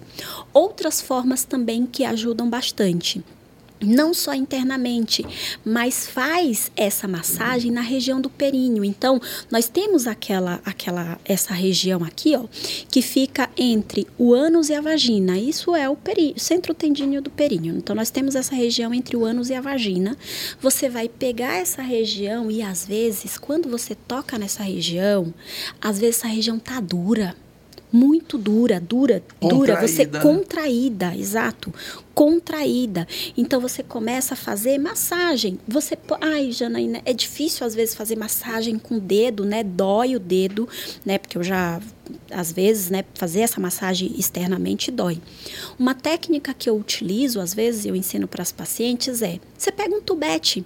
Claro que a gente tem massageadores vibratórios, a gente tem dilatadores, mas nem todo mundo tem condição de comprar um, um, um material desse. Então você pode pegar um tubete desse com água morna e você pode fazer essa massagem em volta da região vaginal, em volta ali, perto ali entre o ânus e a vagina, muscular. promovendo o relaxamento muscular. A massa fazer massagem com isso aqui é, é, é excelente. Mas olha só que engraçado, você está promovendo o relaxamento muscular para ensinar ela a ter a contratura correta, é Exato, isso? porque Ou eu não seja, posso... essa contratura que você está ensinando ela é a contratura espástica dolorosa. Exato. Aquela não... contratura de defesa, entre Exatamente. Aspas, né? Então, essa contratura dolorosa de defesa, eu tenho que relaxar ela. Eu não posso pedir para uma mulher que chega, às vezes, é, com, com alguma queixa e eu vou, sei lá, perda de xixi, e eu percebo que ela é contraída, eu não posso pedir para essa mulher fazer contração. Como que eu vou treinar um músculo que está doendo? E olha só Primeiro, que engraçado eu preciso. Isso, o que ela está falando.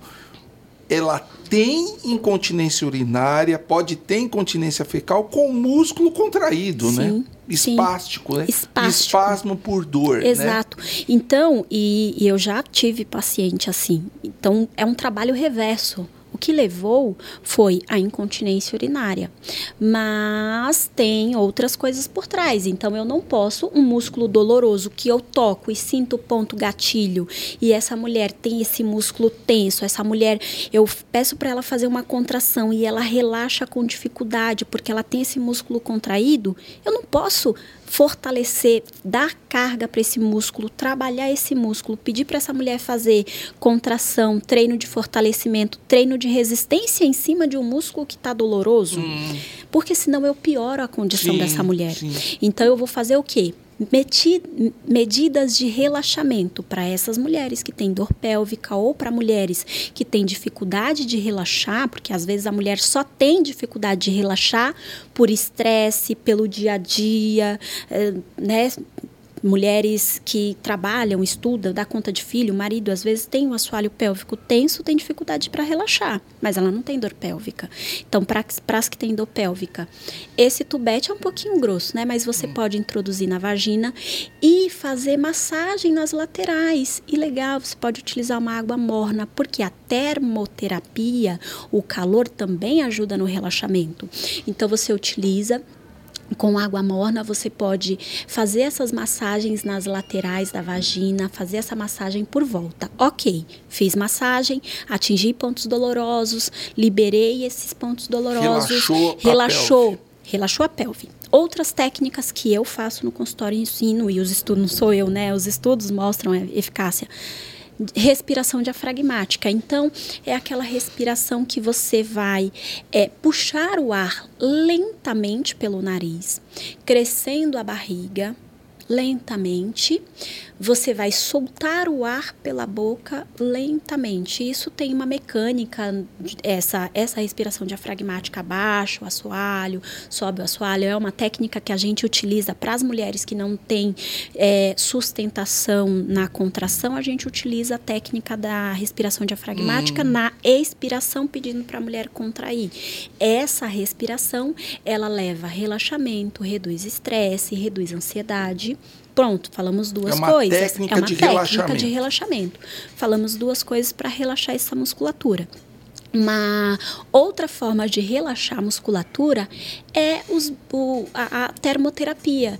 Então, é você sentar numa banheira com água morna, Ah, olha só. né? Que para quem, para quem tem, eu sei que banho de assento é uma coisa super difícil. Você pegar uma bacia, sentar nessa bacia, é, enfim. tem uma banheira mas ali, né? às vezes tem muitas mulheres que, que, que tem uma banheira, que tem uma bacia, senta nessa bacia. Não tenho bacia, não tenho banheira.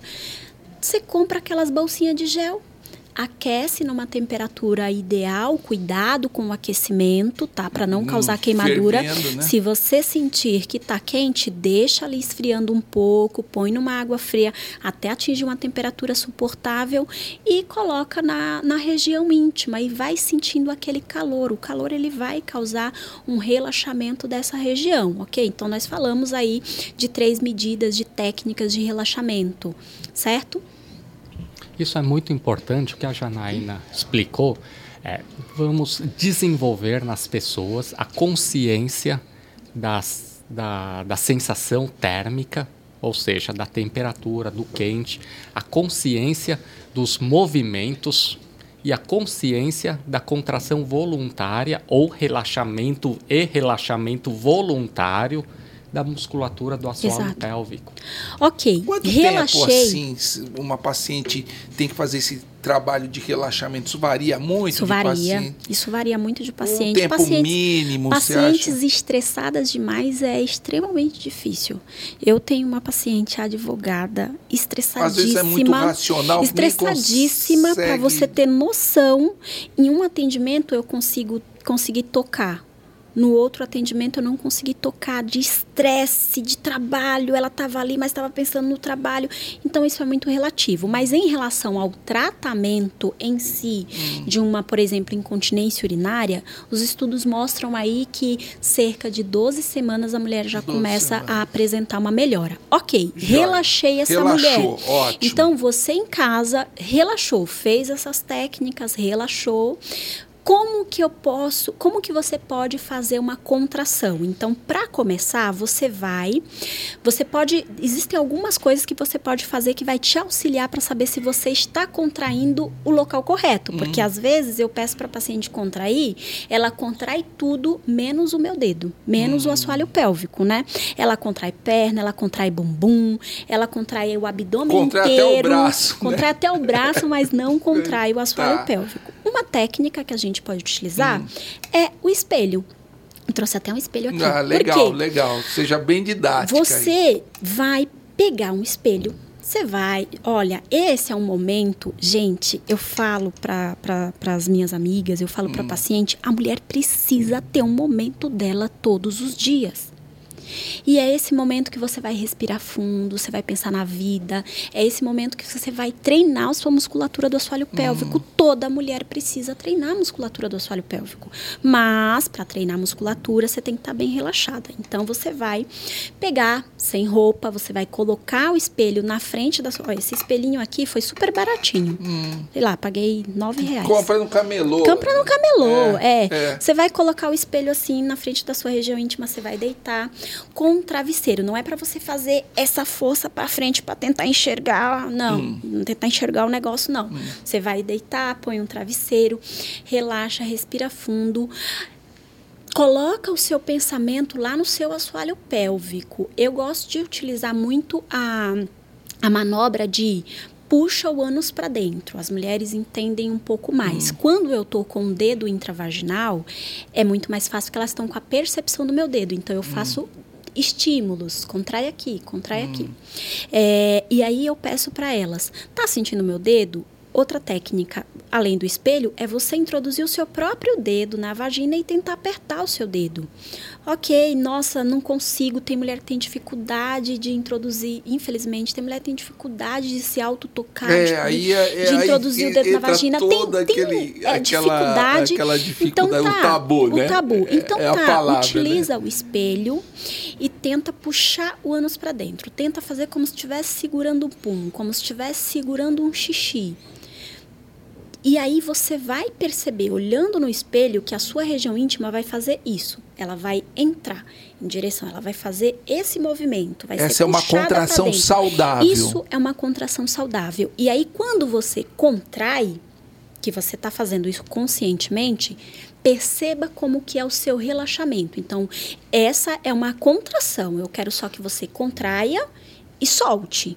Então você vai contrair e soltar. Perceba como que é esse soltar, se esse soltar é demorado, né? Porque daí se esse soltar é demorado, a gente está diante aí de um músculo que ela precisa aprender a relaxar. E aí eu, eu faço todas aquelas técnicas de relaxamento na paciente que tem dificuldade de relaxar na hora que eu peço para ela relaxar. Tá. Ela relaxa assim, ó. Eu tenho paciente que relaxa assim em pedaços, às vezes puxa de novo, aí eu falo, nossa, você puxou aqui. Ela, é, pois é. E às vezes é, é, é porque também ela ainda não tem toda a percepção de aprendizado, ela ainda está começando. Porque quando você aprende, vira automático. Você faz isso em pé, você faz isso conversando, você faz. Como se você estivesse numa natural, academia. Na academia, né? eu tô aqui falando com você, puxando um peso é. e pronto. Certo? Toda essa aprendizagem é muito importante, porque uh, o que, que nós queremos para o paciente? Um autoconhecimento. Primeira coisa, autoconhecimento dos próprios órgãos, né? porque os órgãos genitais é considerado tabu, não se toca no assunto né? nem no homem, nem na mulher. Principalmente aqueles que têm pais muito conservadores. É, não se toca no assunto, nem no homem, nem na é, nem, primeiro nem passo é quebrar o tabu. Né? Isso, até que os meninos não se conhecem. Os meninos não se conhecem, assim como as meninas também não se conhecem. O homem não se conhece. E a mulher não se conhece. Então... E o, o, importante é que aqui nós não estamos falando nada com conotação sexual. Não. Nós estamos falando com conotação de, de incontinência urinária, incontinência Exato. fecal, relaxamento para melhorar a dor. Exato. Etc. E para isso precisa se conhecer. Sim. Isso. E a questão de incontinência urinária é inclusive para homens. Né? O que a Janaína está falando, grande parte do que ela fala, também serve para homem. Sim. Né? Inclusive, eu tenho um paciente inconti com Sim. incontinência urinária, mas aí é paciente de pós-operatório uhum. de cirurgia prostática, é. mas, mas, a mecânica do exercício é, é igual. Mesma. O Nada relaxamento mudou. é igual. Existem somente algumas adaptações por ser homem ou mulher. Sim. Só que o plano geral é o mesmo. O objetivo é o mesmo. Exato. Né? Então, é, o autoconhecimento é importante. Aí, é o autoconhecimento dos movimentos de quais músculos nós vamos ativar. Da forma correta de realizar. Perfeito. Como fazer de modo correto, né? Em que momento nós fazemos isso, ativamos a musculatura, quais músculos. Né? Aí, para que isso aconteça de uma maneira efetiva, nós precisamos desenvolver o nosso sistema neurológico e cerebral, a questão da percepção da sensibilidade, sensibilidade térmica, dolorosa, sensibilidade tátil, propriocepção, a propriocepção, né? tanto a parte superficial como profunda, né? Exato. Bom, e tudo isso, uma vez aprendido, é como se fosse aprender a dirigir carro. Hum. Daqui a pouco é fica no plano automático. Nós entramos no carro, colocamos o, o, a chave, saímos dirigindo, trocamos as marchas de modo automático. Exato. E, na verdade, o que, que nós estamos fazendo? Nós estamos reensinando o paciente a realizar todos esses movimentos que, na verdade, o paciente fazia no plano automático, só que agora está fazendo tudo errado é. no plano automático. E fora isso, com toda a musculatura do assoalho pélvico e toda a musculatura é, atrofiada, Sim. pouco desenvolvida. Exato. Então, o que nós queremos que o paciente faça na reabilitação é desenvolver a musculatura, é des desenvolver trofismo dessa musculatura toda. Sim, sim Exato. Exatamente. exatamente. Continua aí o exercício. E aí, ok, então você fez isso. É, outra técnica também você pode utilizar o tubete, né? Para quem é, a mulher que, que não tem esse tabu de introduzir, mas é uma forma, né? Tanto que a gente tem alguns aparelhos que a gente introduz na vagina que são treinadores e a mulher fica lá treinando, contraindo e soltando, porque esses aparelhos às vezes vai dar um biofeedback para você, um biofeedback visual, é, por exemplo, eu estou usando um espelho, eu estou vendo que está contraindo, eu vou colocar um tubete dentro da vagina e vou fazer a contração e vou sentir esse tubete é, movimentar isso é um biofeedback do treino, do exercício. Estou fazendo correto, não estou expulsando esse. Não é para fazer uma isso, contração isso de expulsar. Sem a mão. Isso, isso sem a mão. Isso só com a contração isso pélvica. Isso só com a contração pélvica, a mão nada, né? Se você, você pode introduzir o dedo na vagina e fazer as contrações para você sentir que você está contraindo o local correto. Você pode utilizar um espelho para sentir isso na fase de aprendizado é importante para você perceber que você está fazendo corretamente. Você pode introduzir introduzir um tubete na vagina e fazer essa contração esse tubete é um pouco grosso, né? Se estiver mais fino, você pode fazer. Ah, tem um aplicador vaginal que ele é mais fino. Você pode introduzir um aplicador de, de pomada vaginal. Ah, tá. Você pode introduzir Aqueles um aplicador. Cremes, né? Isso, aplicador de, de creme vaginal, que ele é mais fino, e você pode fazer essa contração. Ele vai movimentar, então você vai ter o feedback que você está fazendo a contração no local correto. E okay, importante, quantas... é, desculpa, essa introdução não pode ter dor, né? Não pode ter dor, não é para ter dor, né? E aí, quem vai sentir dor às vezes com um tubete desse? A mulher que né, passou pela menopausa, que tem aí uma vagina ressecada. Bom, aí vamos aí falar daqui a pouco. Vamos falar daqui a pouquinho. É, Ok, então fiz quanto tempo, quantas contrações eu posso fazer? E aí tem vários protocolos. Depois, se quiserem, eu posso mandar cartilha de como fazer exercício, protocolo. Tem diversos protocolos é, que podem ser utilizados, mas o que eu geralmente, eu uso a escala o New Perfect, o que eu geralmente é, faço com as pacientes. Quando está no período de aprendizado, eu faço, eu passo para a paciente fazer em casa a quantidade de contrações que ela conseguiu fazer no consultório. Então, é uma paciente que chegou, ela só conseguiu contrair e soltar cinco vezes. Então, essa semana você vai fazer cinco vezes. Contrai, solta, faz três de cinco, faz de manhã, de tarde, de noite. Ou às vezes faz só à noite, porque a gente fala de uma mulher que não tem tempo para parar. E a fase de aprendizado é importante você fazer deitada, que é, é melhor dizer, a percepção. São os exercícios são da os academia. Exercícios né? da academia. Então você vai fazer deitada nesse início até você aprender, passou agora, nossa, eu sei, agora eu consigo contrair certinho. Aí sim, você pode fazer em pé, você pode fazer deitada. Nesse primeiro momento, essa primeira fase de aprendizado, faz deitada essas primeiras semanas, faz esses primeiros dias, faz deitada para você compreender certinho onde você está contraindo, a musculatura que você está contraindo. E aí, essa uma contração é contrai e solta, contrai contrai e solta, contrai e solta. Poxa, cansei. Agora eu, não, eu fiz seis vezes, a sétima eu acho que eu cansei. Não, não consegui fazer a sétima, não. Ok, então diariamente você faz seis vezes, faz três vezes de seis, faz quatro vezes de seis. Porque não tente fazer 20 contrações. Imagina só você tá lá pegando um peso de 10 quilos. Você fez quatro vezes, a quinta você tá a sexta você nem levanta do hum. chão. Então, como que eu vou fazer força em um músculo que já está fadigado, não tem força mais para levantar. Não, então tá. Então você conseguiu fazer só seis vezes? Faz só seis vezes. Faz três vezes de seis, faz quatro vezes de seis. No outro dia faz de novo. E aí você tá dando o quê? Força para esse músculo. Força para esse músculo. Na semana seguinte, você vai conseguir fazer a sétima. Na semana seguinte, você vai conseguir fazer Ou a seja, oitava. você está dando um tá treinamento dando de um performance treino da pelve, esse né? músculo, exato. E cada vez mais É você vai conseguir fazer você tá mais. malhando qualquer outro tipo de músculo. Isso, né? e, e aí você vai conseguir fazer mais. Claro, tem estudos mostrando que fazer 400 contrações ao invés de fazer 200 não tem diferença significativa em um É, não tratamento. precisa de ser obstinado, não precisa né? Disso, faz tá? o que você aguenta, Isso, né? por isso que é importante você passar por uma avaliação, Hum. né, de um especialista, um fisioterapeuta, um enfermeiro, é, que trabalha com a disfunção pélvica. Poxa, mas não tenho condições, moro lá em Xi- Xiririca da Serra, moro lá.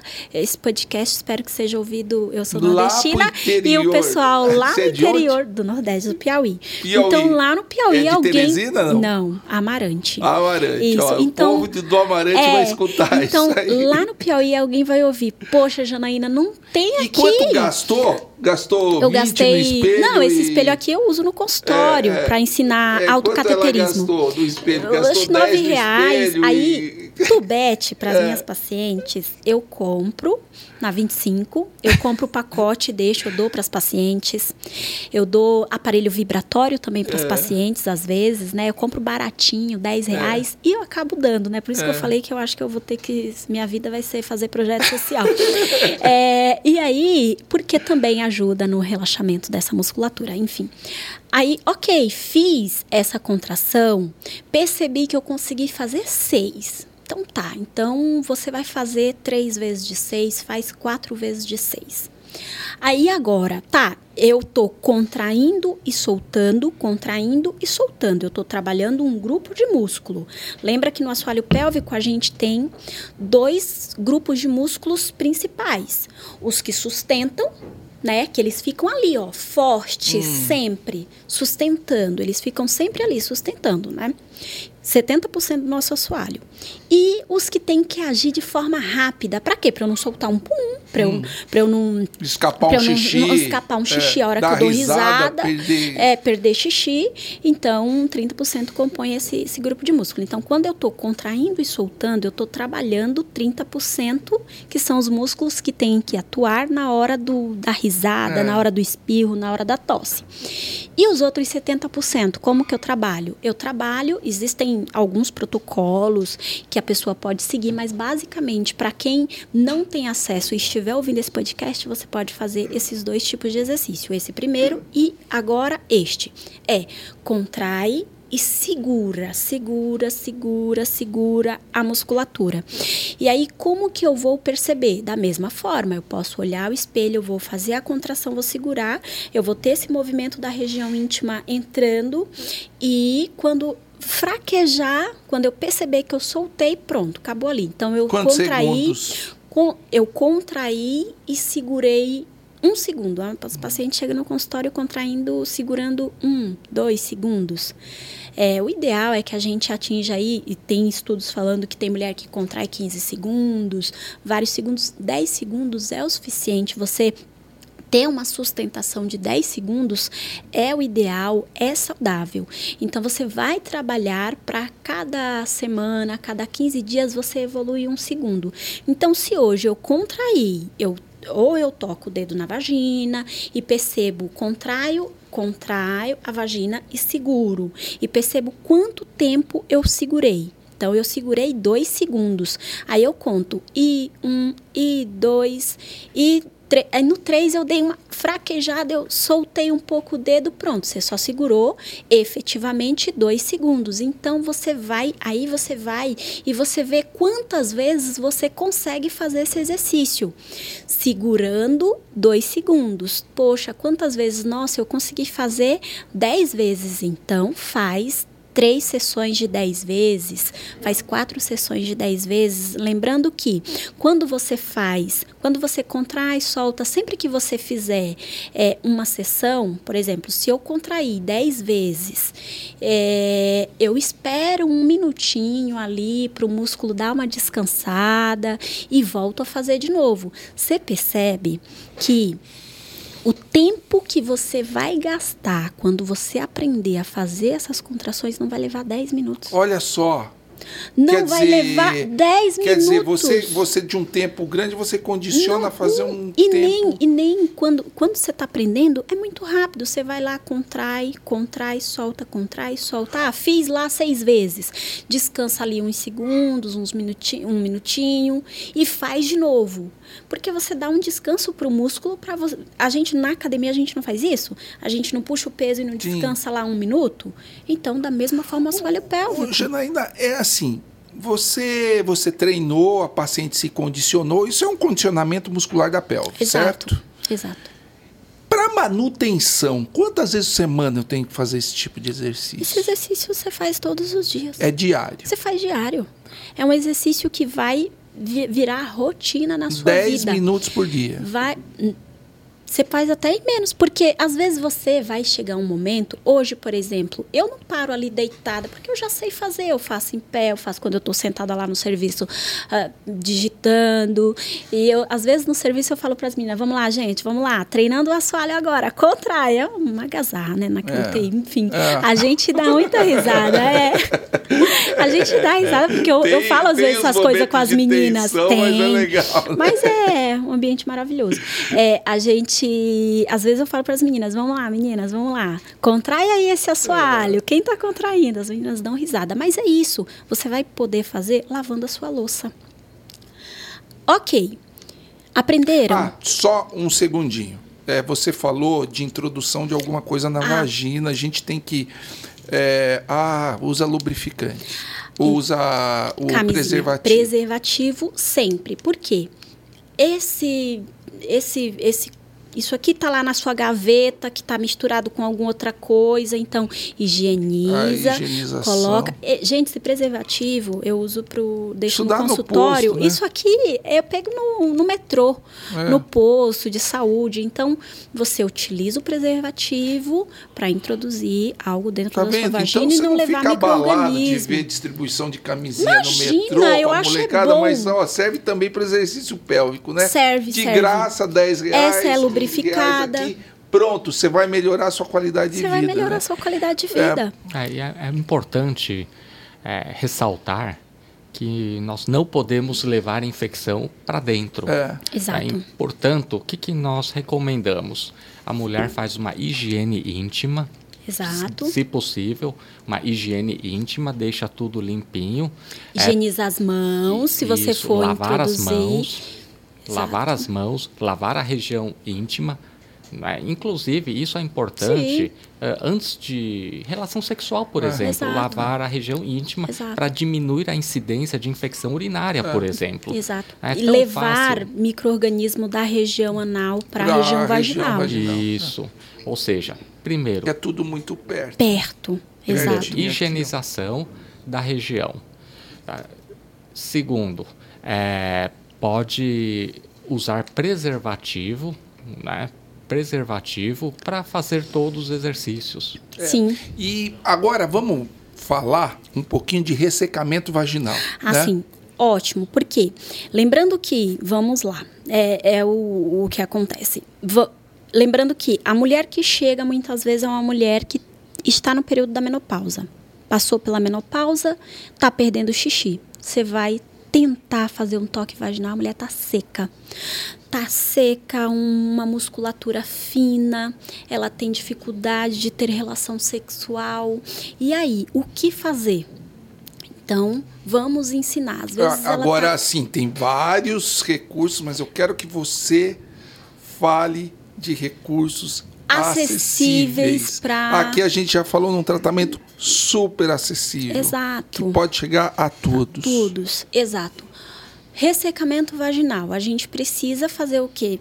utilizar lubrificantes, né? Claro que na menopausa nós já falamos que a reposição hormonal ela vai ajudar a melhorar essa musculatura da região íntima, melhorar a lubrificação vaginal dessa mulher. Mas tá, eu não tenho ou eu sou contraindicada a utilizar reposição hormonal, eu não tenho condições de ficar comprando fito-hormônios. Eu não tenho dinheiro. Eu não tenho dinheiro para fazer isso.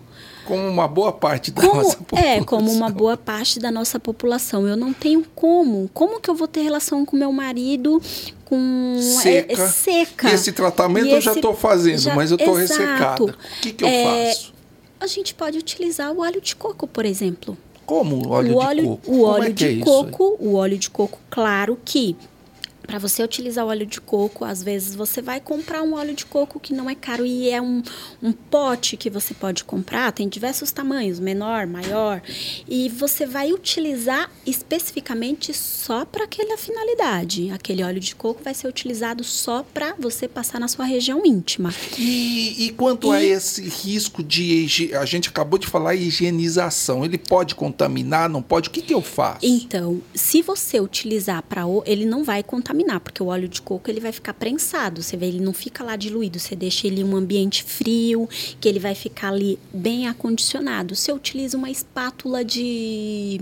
espátula de, de espátula, espátula tipo abaixador de língua, mas hum. a gente utiliza algumas é, esse tipo de espátula. Você pode utilizar. Ah, Janaí, não tenho como comprar uma espátula, né? A gente tem que ser. E tem gente que nem sabe o que é uma espátula, hum. infelizmente. A gente tem que ser sinceros. Você pode lavar uma colher, higienizar uma colher, pôr ferver uma colher, uma ferver uma colher e utilizar para essa finalidade. E como que você vai passar? Você pode passar por volta da sua região vaginal e introduzir com o dedo dentro da região ah, vaginal. E, e interessante uma coisa é quando você está no período da menopausa, você vai sentir a sua vagina mais delgada, né? Parece que reduziu o, o lumen da vagina, está mais contraída. E na verdade é a perca de colágeno, a perca de elasticidade. Então posso dar um pouco de elasticidade para essa vagina? Eu posso fazer alguns exercícios de alongamento desse canal vaginal? Sim, eu posso. Né? Como? Né? Que são as massagens, a, as massagens de alongamento. Então, vamos supor, é, aqui dá pra ver, né? Vamos supor, você tá deitada lá, você tem lá os seus 50 e poucos anos, já cessou a sua menstruação, mas você sente que a vagina tá muito fechada e aquilo dói na hora da penetração, na hora do, da relação sexual com o marido, não tem mais prazer, é difícil. Ok, o que, que eu posso fazer? Você pode pegar o dedo, né? No caso, quando a, a, melhor você pegar o dedo polegar, o polegar da direita, ele consegue massagear, alongar o lado esquerdo da vagina. O polegar esquerdo consegue alongar o lado é, direito da vagina. O seu cônjuge pode fazer isso, introduzir o dedo e fazer alongamentos no introito dessa vagina, alongamentos dessa musculatura. E aí, é legal você fazer isso com o óleo de coco, porque o óleo de coco, além dele ser antifúngico, ele também é reptilizante. Então, se acontecer então, ele tem micros ter, ele é terapêutico. Ele é né? terapêutico. Se acontecer micro contraturas, né, fissurinhas, ele também já vai ajudar nessa cicatrização. No consultório, quando eu tenho que fazer esse tipo de manobra, porque eu já tive que fazer, eu utilizei o TENS, uma coisa que eu não falei lá na dor pélvica, uma coisa que a gente pode utilizar para ajudar é o TENS, né? Que é a eletroestimulação hum. é, transcutânea. Hum. Né? A hum. gente utiliza para inibição da dor. No caso da mulher, não tem hum. o TENS em casa, né? Mas você pode utilizar é, o dedo envolvido, pode ser com não com preservativo, porque aí tem uma coisa não hum. muito boa. O preservativo ele não é tão compatível com o óleo de coco. Ah. Se você utilizar preservativo com óleo de coco, o preservativo ele vai desfazer. Quimicamente não são compatíveis. Ah, olha é, só. Isso. E aí você pode utilizar o seu dedo mesmo, lavado, higienizado, unha cortada, introduz o dedo e faz esse movimento de alargamento.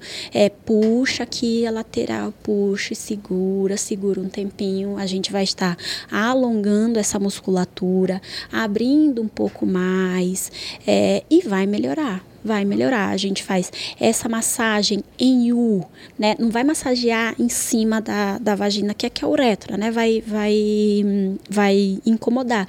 Mas pode fazer essa, essa manobra em U, na região vaginal. Eu posso colocar o dedo e tracionar um pouco aqui essa musculatura. Posso vir tracionar aqui na outra lateral essa musculatura e fazer esse movimento. E o parceiro pode é, a auxiliar. É, como eu estava falando antes, eu, eu, tive uma paciente jovem, né, que eu hum, expliquei sobre, hum. e ela chegou lá, não conseguia ter relação depois do parto, tudo. Então eu fiz todo esse trabalho com ela. O marido foi no consultório, Aprendeu. eu ensinei ele fazer, porque é, era mais fácil ele fazer do que ela. Ensinei ele fazer, ele fez, mas não conseguiam manter um, uma relação sexual é, sem dor, no caso e melhorou. dela. E melhorou. melhorou. E melhorou, porque é estava extremamente. Uma coisa que você falou, o ressecamento, ele dá mais fissura, né? Ele dá mais fissuras. Pode, é. Fissuras, ele na hora do xixi vai doer o xixi, o sexo vai doer. Então, algumas das alternativas é a gente utilizar os hidratantes, né, próprios para isso, é, os lubrificantes, óleo de coco e também tem descrito óleo de oliva. Óleo de oliva. Óleo de oliva também é tem descrito. Né? Ele é bem neutro. Também tem Olha descrito legal, o óleo de oliva. É, o problema é que o óleo de oliva é caro. O problema né? é que o óleo de oliva é caro. o de coco, o é, de bem coco mais é bem mais barato. É. é bem mais barato. Tá? Seja... Então, essas são as alternativas que dá para a gente fazer. No caso do ressecamento, você consegue fazer, é, dar essa melhor lubrificação através do uso do óleo.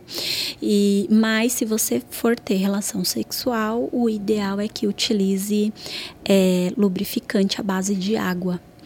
Por ah. causa da camisinha, do né? Do preservativo, porque as mulheres vão utilizar, os homens tipo, vão utilizar tipo preservativo. KY, aqueles lubrificantes. Isso, esse mesmo que compra é. em farmácia. E gel. Gel. Gel, gel, gel à base gel de água. à base de água. Tá. Exato. É gel esse que faz ultrassom, tal, esse gel à base a de base, água, né? A base de água pode. Tá, tá? joia. É isso. E que mais? Bom, é, dos ressecamentos é isso que a gente tinha para falar. E Quanto às, a, aos exercícios, vocês já aprenderam as técnicas de relaxamento, já aprenderam a fazer o exercício. Ah, Janaína, agora eu fiz exercício, mas eu quero aumentar ainda mais a força, eu quero utilizar. A gente tem né, alguns aparelhos que a gente consegue é, melhorar ainda mais a resistência, ter mais resistência, mais força nesse assoalho pélvico, que são os cones vaginais. Os cones vaginais são estudados e são utilizados no tratamento de, das incontinências, né? Para fortalecimento. Então eu vou dar carga a esse assoalho. Uma coisa é eu, eu estou puxando aqui um peso com 5 quilos. Agora eu vou colocar 10 quilos. Agora eu vou colocar peso ah, na vagina. Então, o cone vaginal, o que, que eu vou fazer? Isso aqui a mulher precisa já ter uma força, né, para utilizar, porque ela vai introduzir na vagina o cone vaginal e ela vai ficar em pé. Então, esse cone vai descer e ela vai contrair, vai segurar. E aí, é, os cones, eles têm as graduações, têm os pesos. Então, você testa, começa pelo, pelo peso ah, mais. Então você é compra um, é kit. graduação, você um compra kit um kit. É, eu acho que eu esqueci. Eu acho que eu esqueci. Tem mais um, são cinco. Então tem um de 10 gramas, você começa a testar. Então você vai introduzir na vagina e você vai perceber, segurou lá um, dois minutos, não caiu, passa pro próximo. Então eu vou passar por de. Nem lembro qual que é as gramas exatas vou passar para o próximo. É, coloquei lá na vagina, fiquei, segurei, segurei, segurei lá, dois minutinhos, não caiu, passo para o próximo. Introduz na vagina, lembrando que é um objeto, precisa estar higienizado e com uma camisinha. Aí no caso do cone, a gente utiliza, o ideal é utilizar a camisinha sem lubrificante. Tá. É, coloquei na vagina, segurei, segurei, segurei, segurei. Não caiu, passo pro próximo. O próximo caiu, então tá, você vai passar um tempo treinando Fazendo com, com o anterior. Peso, Exato. Anterior. Ah, e isso é uma só. coisa, a mulher, a mulher que, que, que vê é, ou que, que começar a fazer isso e no futuro ela diz, ah, não, eu quero utilizar um cone vaginal, então vai, você pode utilizar. Importante é higieniza, utiliza um lubrificante, utiliza uma camisinha, introduz na vagina, segura de 1 um a 2 minutos, é o suficiente. Segurou esse tempo, não caiu, você passa para o próximo. Ah, é esse que eu vou utilizar. Você fica aí uns 10 minutos com ele em pé. Não adianta colocar o cone e, e sentar. Tá. Né? A Fica força da- em fica pé. em pé. Então vai lá, lava a sua louça, concentra, segura o assoalho, contrai o assoalho, ele começa a descer, puxa para dentro, faz a contração e você vai dar uma resistência importante é maior. o seguinte: isso aqui é para fazer exercício na vagina, no ânus de jeito nenhum, né? Não, não. Porque às vezes não. o cara acha que vai, ele tem incontinência fecal, pode introduzir Não. isso, sugar e Não, e aí não, dá isso problema, não. tem que tirar com Isso cirurgia, não, ó. nem tubete nem nada. Isso é para vagina. Isso é para vagina. Tudo isso que eu tô falando, introdutório, é para vagina. Não, não se aplica ao ânus. A contração, a, o treino, o homem pode fazer, quem tem incontinência fecal pode fazer o mesmo treino. No caso da mulher com incontinência fecal, eu posso introduzir na vagina. No caso do homem, não, vai isso, no ânus. Isso, isso é perigoso Isso- porque pode sugar Isso, e aí e tem que tirar isso, cirurgia, né? porque a nossa vagina ali, ela tá ali, ela um não fundo tem pra- é um cego, fundo cego, não, não tem vai- para onde ir, É, mas o ânus, não, o é ânus vai perigoso, anda vai e- subir, pode Então, acabar- ânus não. Não, Não. não introduza Anos não, anos não foi objetos. feito para introduzir nada, né? Então Claro. não é para Antes de introduzir. introduzir na vagina, lavar. Isso. Lavar. E deixar bem limpo. Exatamente, isso é importante. Olha, E que Pode mais? Tinha mais alguma coisa, eu acho nós, que é, é prolapso de quase duas horas. Eita, eu acho que era prolapso de órgãos pélvicos, É. né? Importante. Pode falar. É o seguinte, todos esses exercícios, porque muitas vezes o médico prescreve uma cirurgia. A fila para cirurgia no SUS é enorme.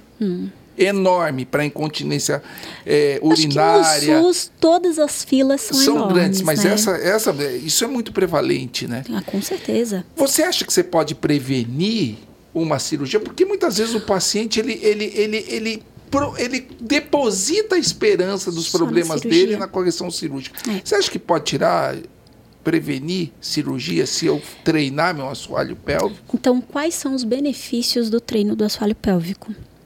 Os benefícios é prevenir disfunções, no caso as incontinências urinárias, as as incontinências fecais, os prolapsos de órgãos, prevenir, reduzir e tratar, né? A gente tem estudos sim mostrando que o treinamento da musculatura do assoalho pélvico trata. E claro, né, a ICS ela diz que, esqueci de falar esse, isso é importantíssimo. O treinamento da musculatura do assoalho pélvico é o padrão ouro para tratamento de incontinência Olha, urinária. Parabéns, legal. É né? padrão ouro para tratamento Sim, dessas disfunções. Ou seja, antes de qualquer coisa, primeiro o treinamento da musculatura do assoalho pélvico. É claro que a gente tem estudos, depende da urodinâmica, da pressão de perda, bom, tudo isso que é muito mais específico, a gente sabe que não vamos curar. Mas nós vamos melhorar essa flacidez, nós vamos melhorar esse assoalho, nós vamos melhorar essa musculatura do assoalho. E o paciente vai para a cirurgia, né? Às vezes ele vai sim fazer um treino, mas vai precisar ir para a cirurgia porque ele já tem uma pressão de perda ao andar. Ele perde com uma pressão mínima. Uma pressão intraabdominal pequena já leva à perda. Então, eu tenho uma paciente que ela perdia andando, ou seja, é uma pressão muito. Ela perde uma Baixa, pressão muito baixa. Então, possivelmente, ela vai treinar, mas ela vai melhorar mas ela não vai curar. Quando tiver pressões maiores, ela possivelmente vai sim perder. Mas a gente sabe que os estudos mostram já cura de muitas mulheres pode sim obter a cura. Além disso, é, o treino da musculatura ele traz é, para a mulher uma falando aqui de satisfação, além de prevenir, além de prevenir as incontinências, tratar, diminuir as incontinências, também trata algumas disfunções, ajuda no tratamento de algumas disfunções, como a flacidez vaginal, melhora o prazer sexual, melhora, melhora a, a lubrificação, melhora o libido, melhora o orgasmo. A mulher se sente muito mais confiante, a mulher se sente com autoestima muito mais elevada, porque ela percebe, ela se sente que ela está muito é, mais satisfeita com o marido, com o namorado, está sendo muito mais prazeroso. Então, isso traz uma autoestima mais elevada da mulher. Joia. Certo? E, e a consciência dos movimentos, é, da sensibilidade pélvica, assim como o treino muscular da pelve, ela está agindo na causa. A Exato. causa, ou uma das causas, seria a flacidez da musculatura, seria a flacidez é, é, dos ligamentos e musculatura, Exato. né? É a causa do, da incontinência. Exato. Ou seja, é, é, além de, claro, muitas vezes a cirurgia vai continuar é, a indicação da cirurgia vai permanecer, Sim. dependendo do caso, claro. Porém, fazendo todo esse trabalho e melhorando o ambiente do assoalho pélvico, Chega tanto o seu funcionamento preparado. como a sua musculatura, a, o, o, a cirurgia será melhor sucedida. Né? A chance de dar certo Recidiva. é melhor cai bastante. É, né? eu tenho, eu tenho paciente, eu tenho uma paciente que tem prolapso de órgãos pélvicos que ela fez a cirurgia, aí desabou tudo, é questão de dias. É depois da cirurgia. Recidivou porque não tinha e, músculo. Isso, e aí fez a esterectomia. A cirurgia não hoje... vai dar músculo para você. Não vai. Ela vai corrigir alguma coisa, mas músculo ela não vai não, te dar. Não vai. É preciso. Eu não, não discordo sim, que tem casos sim, que precisa sim, de sim, fato. vários casos. E, e quando mas a paciente é importante traz... o paciente sair da cirurgia, ele sair eu tenho que fazer meu condicionamento Exato. pélvico. Quando senão, a paciente traz o estudo hemodinâmico, que eu olho o estudo, estudo urodinâmico, eu observo lá a pressão de perda e aí eu converso bastante com a paciente, porque ela vem já querendo saber, eu vou ser curada? Quanto tempo eu tenho que fazer? E eu explico para ela que ela Essa é perde é numa pressão ansiosa, muito né? baixa. e eu explico para ela o exame. E aí ela entende que possivelmente a gente vai ter uma melhora. Ou dependendo, a gente. Não, a gente vai ter uma cura sim. Não, a gente. Isso depende muito, claro, do esforço da paciente. É, o tratamento é dela, é sim. é ela que vai fazer, é ela que vai determinar. Eu vou treinar hoje ou eu não vou treinar hoje? Né? Então, é um, um tratamento que a grande parcela é dela. Você tá. que sabe se você vai fugir hoje do treino ou não. Tá. Né? Então é necessário treinar todos os dias. E o um... fortalecimento da musculatura pélvica, do assoalho pélvico, não descarta a necessidade de avaliação se, de indicação de cirurgia. Exato. Por outro lado, a indicação de cirurgia também não descarta a necessidade de treinamento do assoalho pélvico. Sim. Ambas as caminham condições juntas. caminham juntas. Exato, caminham juntas, mas é claro que treinar é, é de graça em casa é. você pode fazer. Não, não, é, é o que eu é claro que é claro que é, tem algumas pacientes que eu, que eu percebo que chega que eu falo assim, não, ela precisa de, tá, ela precisa, ela veio para treinar, que o médico escreve lá no pedido, biofeedback. Então ela veio para treinar, mas ela não relaxa, eu tenho que fazer. Então, percebam vocês que estão em casa, percebam o relaxamento de vocês. E é possível, concentra, apaga a luz, pensa só no assoalho pélvico, contrai e perceba como você está relaxando. Você está relaxando tudo? Você está relaxando lento? Se você sentir, e dá para sentir. Porque quando eu faço toque vaginal, a mulher fala: Nossa, demorei, né? Demorou. Então você vai fazer o quê? Tudo aquilo que eu falei sobre técnicas de relaxamento. Então você passa relaxa o assoalho primeiro e depois você começa os a fazer exercícios. os exercícios. É simples, seguro. Contraindicação? É, depende. Você não vai contrair um músculo que está doloroso, sim. mas a gente já falou sobre o que fazer para melhorar essa sim, dor. Sim. Então, melhorou a dor, melhorou o relaxamento? Vamos fazer, fazer treino exercício. de fortalecimento. É fácil, seguro, eficaz, faz em casa. Ninguém vai fazer um bíceps com dor, né? É. Ou academia com Exato. dor muscular, né? Sociedade né? Internacional é. de Continência diz que é padrão ouro para tratamento. Além disso, o paciente que sofre de dor crônica, seja no braço, seja nas costas, seja no assoalho pélvico, na pelve, é, nós sabemos que o exercício físico melhora a dor. Melhora a dor. Mas o eu exercício digo... físico moderado, uhum. sem provocar exaustão do músculo, pode melhorar a dor, porque o exercício físico é um, é, é um dos métodos de neuromodulação, é um dos métodos que ativa o sistema supressor de dor e leva a melhor equilíbrio a, da questão da supressão da dor e dor. É, então, agora, por exemplo, na dor aguda, o paciente tem muita dor, se ele fizer exercício, isso pode piorar. É. Quer dizer, você tem que modular a dor e depois dar o exercício e a, a, é. a, a, chance de recidiva da dor cai bastante, é. né? Porque e, ele vai tratar a dor, né? Por isso é. que nós prescrevemos medicamentos, é. por isso que nós é, se necessário, fazemos as infiltrações. Exato, né, as é, infiltrações dos, dos, pontos gatilhos e pontos dolorosos miofaciais. Uhum. É, nós podemos é, é, colocar anti-inflamatório, nós podemos colocar pequenas quantidades de corticoide, nós podemos colocar pequenas quantidades de anestésicos. Exato. nos pontos dolorosos miofaciais para quebrar aquele circuito, circuito, de sensibilização, dor e contração ah. muscular. Exato.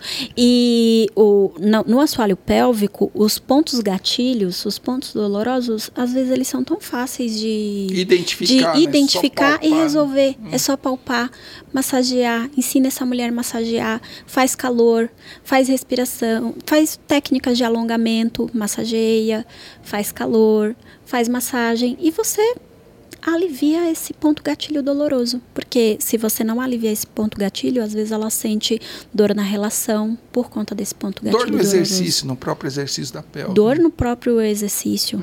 É. é. nunca peguei paciente que sente dor no próprio exercício, né? Porque quando eu identifico a dor, já, eu já, já trata, ali né? mesmo, eu já, já faço trata, liberação perfeito. e já ensino ela a fazer sim, a liberação. Sim, sim, sim, né? E uma coisa também, então nós falamos de incontinência urinária, uma coisa também que acontece bastante que tem os mesmos fatores de riscos, basicamente, é os prolapsos de órgãos pélvicos, né? Como eu, eu falei, os prolapsos de órgãos pélvicos é a descida do órgão para dentro da vagina e às vezes a mulher Sai, sente né? o quê? Uma, um, um peso na vagina, sente um abaulamento, uma bola na vagina. Quem já ouviu falar aí sobre bexiga caída? Ah, a bexiga está caída. Isso é um prolapso de órgãos ela tá caída na vagina e às vezes a pessoa percebe é, percebe a parede da vagina, na verdade, né? Porque você, a bexiga não Sim. você não vai, não ver a, a, bexiga, mas ela tá, mas ela tá pesando, tá caindo, né? pesando na vagina e às vezes ela pode ou, ou às vezes o útero desce, desce de tal forma que sai para fora da vagina, o, exterioriza essa parte aqui, né? Essa parte aqui, ela exterioriza e aí incomoda, dói, fica friccionando na calcinha, faz as assaduras, faz machucados. A mulher não consegue, às vezes, eu falo, porque eu, eu tenho uma paciente, agora ela está feliz da vida, hum. porque ela sentia isso na calcinha, ela sentia isso ao andar, e aí eu comecei a testar o pessário, né? E testei um pessário nela, eu esqueci de trazer os pessários para mostrar, mas o pessário é um dispositivo simples, seguro, de fácil uso, que a gente Claro, tem toda uma medida que é feita na, no introito, no canal virtual dentro da vagina, o introito uhum. vaginal, para eu avaliar qual o melhor pessário, é, qual o pessário que eu vou colocar nessa paciente. E aí a gente fez o teste, o pessário tá lá, ela tá feliz da vida porque ela já estava com machucado e, e, assaduras no, no órgão, né? No órgão pro, prolapsado, na verdade, ela tem a cúpula, a cúpula hum. desceu. E aí tava tudo machucado. Agora ela tá lá com um pessário vaginal, na vagina segurando lá a vagina, segurando lá o, o, o órgão, o útero, o não porque do, o, colo, desculpa, porque colo ela já é esterectomizada, hum. segurando Mesmo lá a cúpula. esterectomizada, às é vezes cai o colo, né? A esterectomia é um fator de risco para prolapso. Você tirou, Você tirou esse aqui, peso. cai só esse pedaço. Cai, desce, desceu. E porque também foi feito, é, é, feito procedimento, mas aí o, o soalho pélvico bem Flácido, flácido e a gente tem escalas aí para Hum. avaliar esse tônus desse assoalho, um tônus bem diminuído. E aí nós utilizamos o pessário de Olha fácil, só. seguro, é, simples de ser utilizado. Então você compra um pessário e, e essa mulher agora ela vai utilizar Olha o pessário. legal, a hein? gente está fazendo um trabalho de reabilitação para preparar ela para uma futura cirurgia novamente.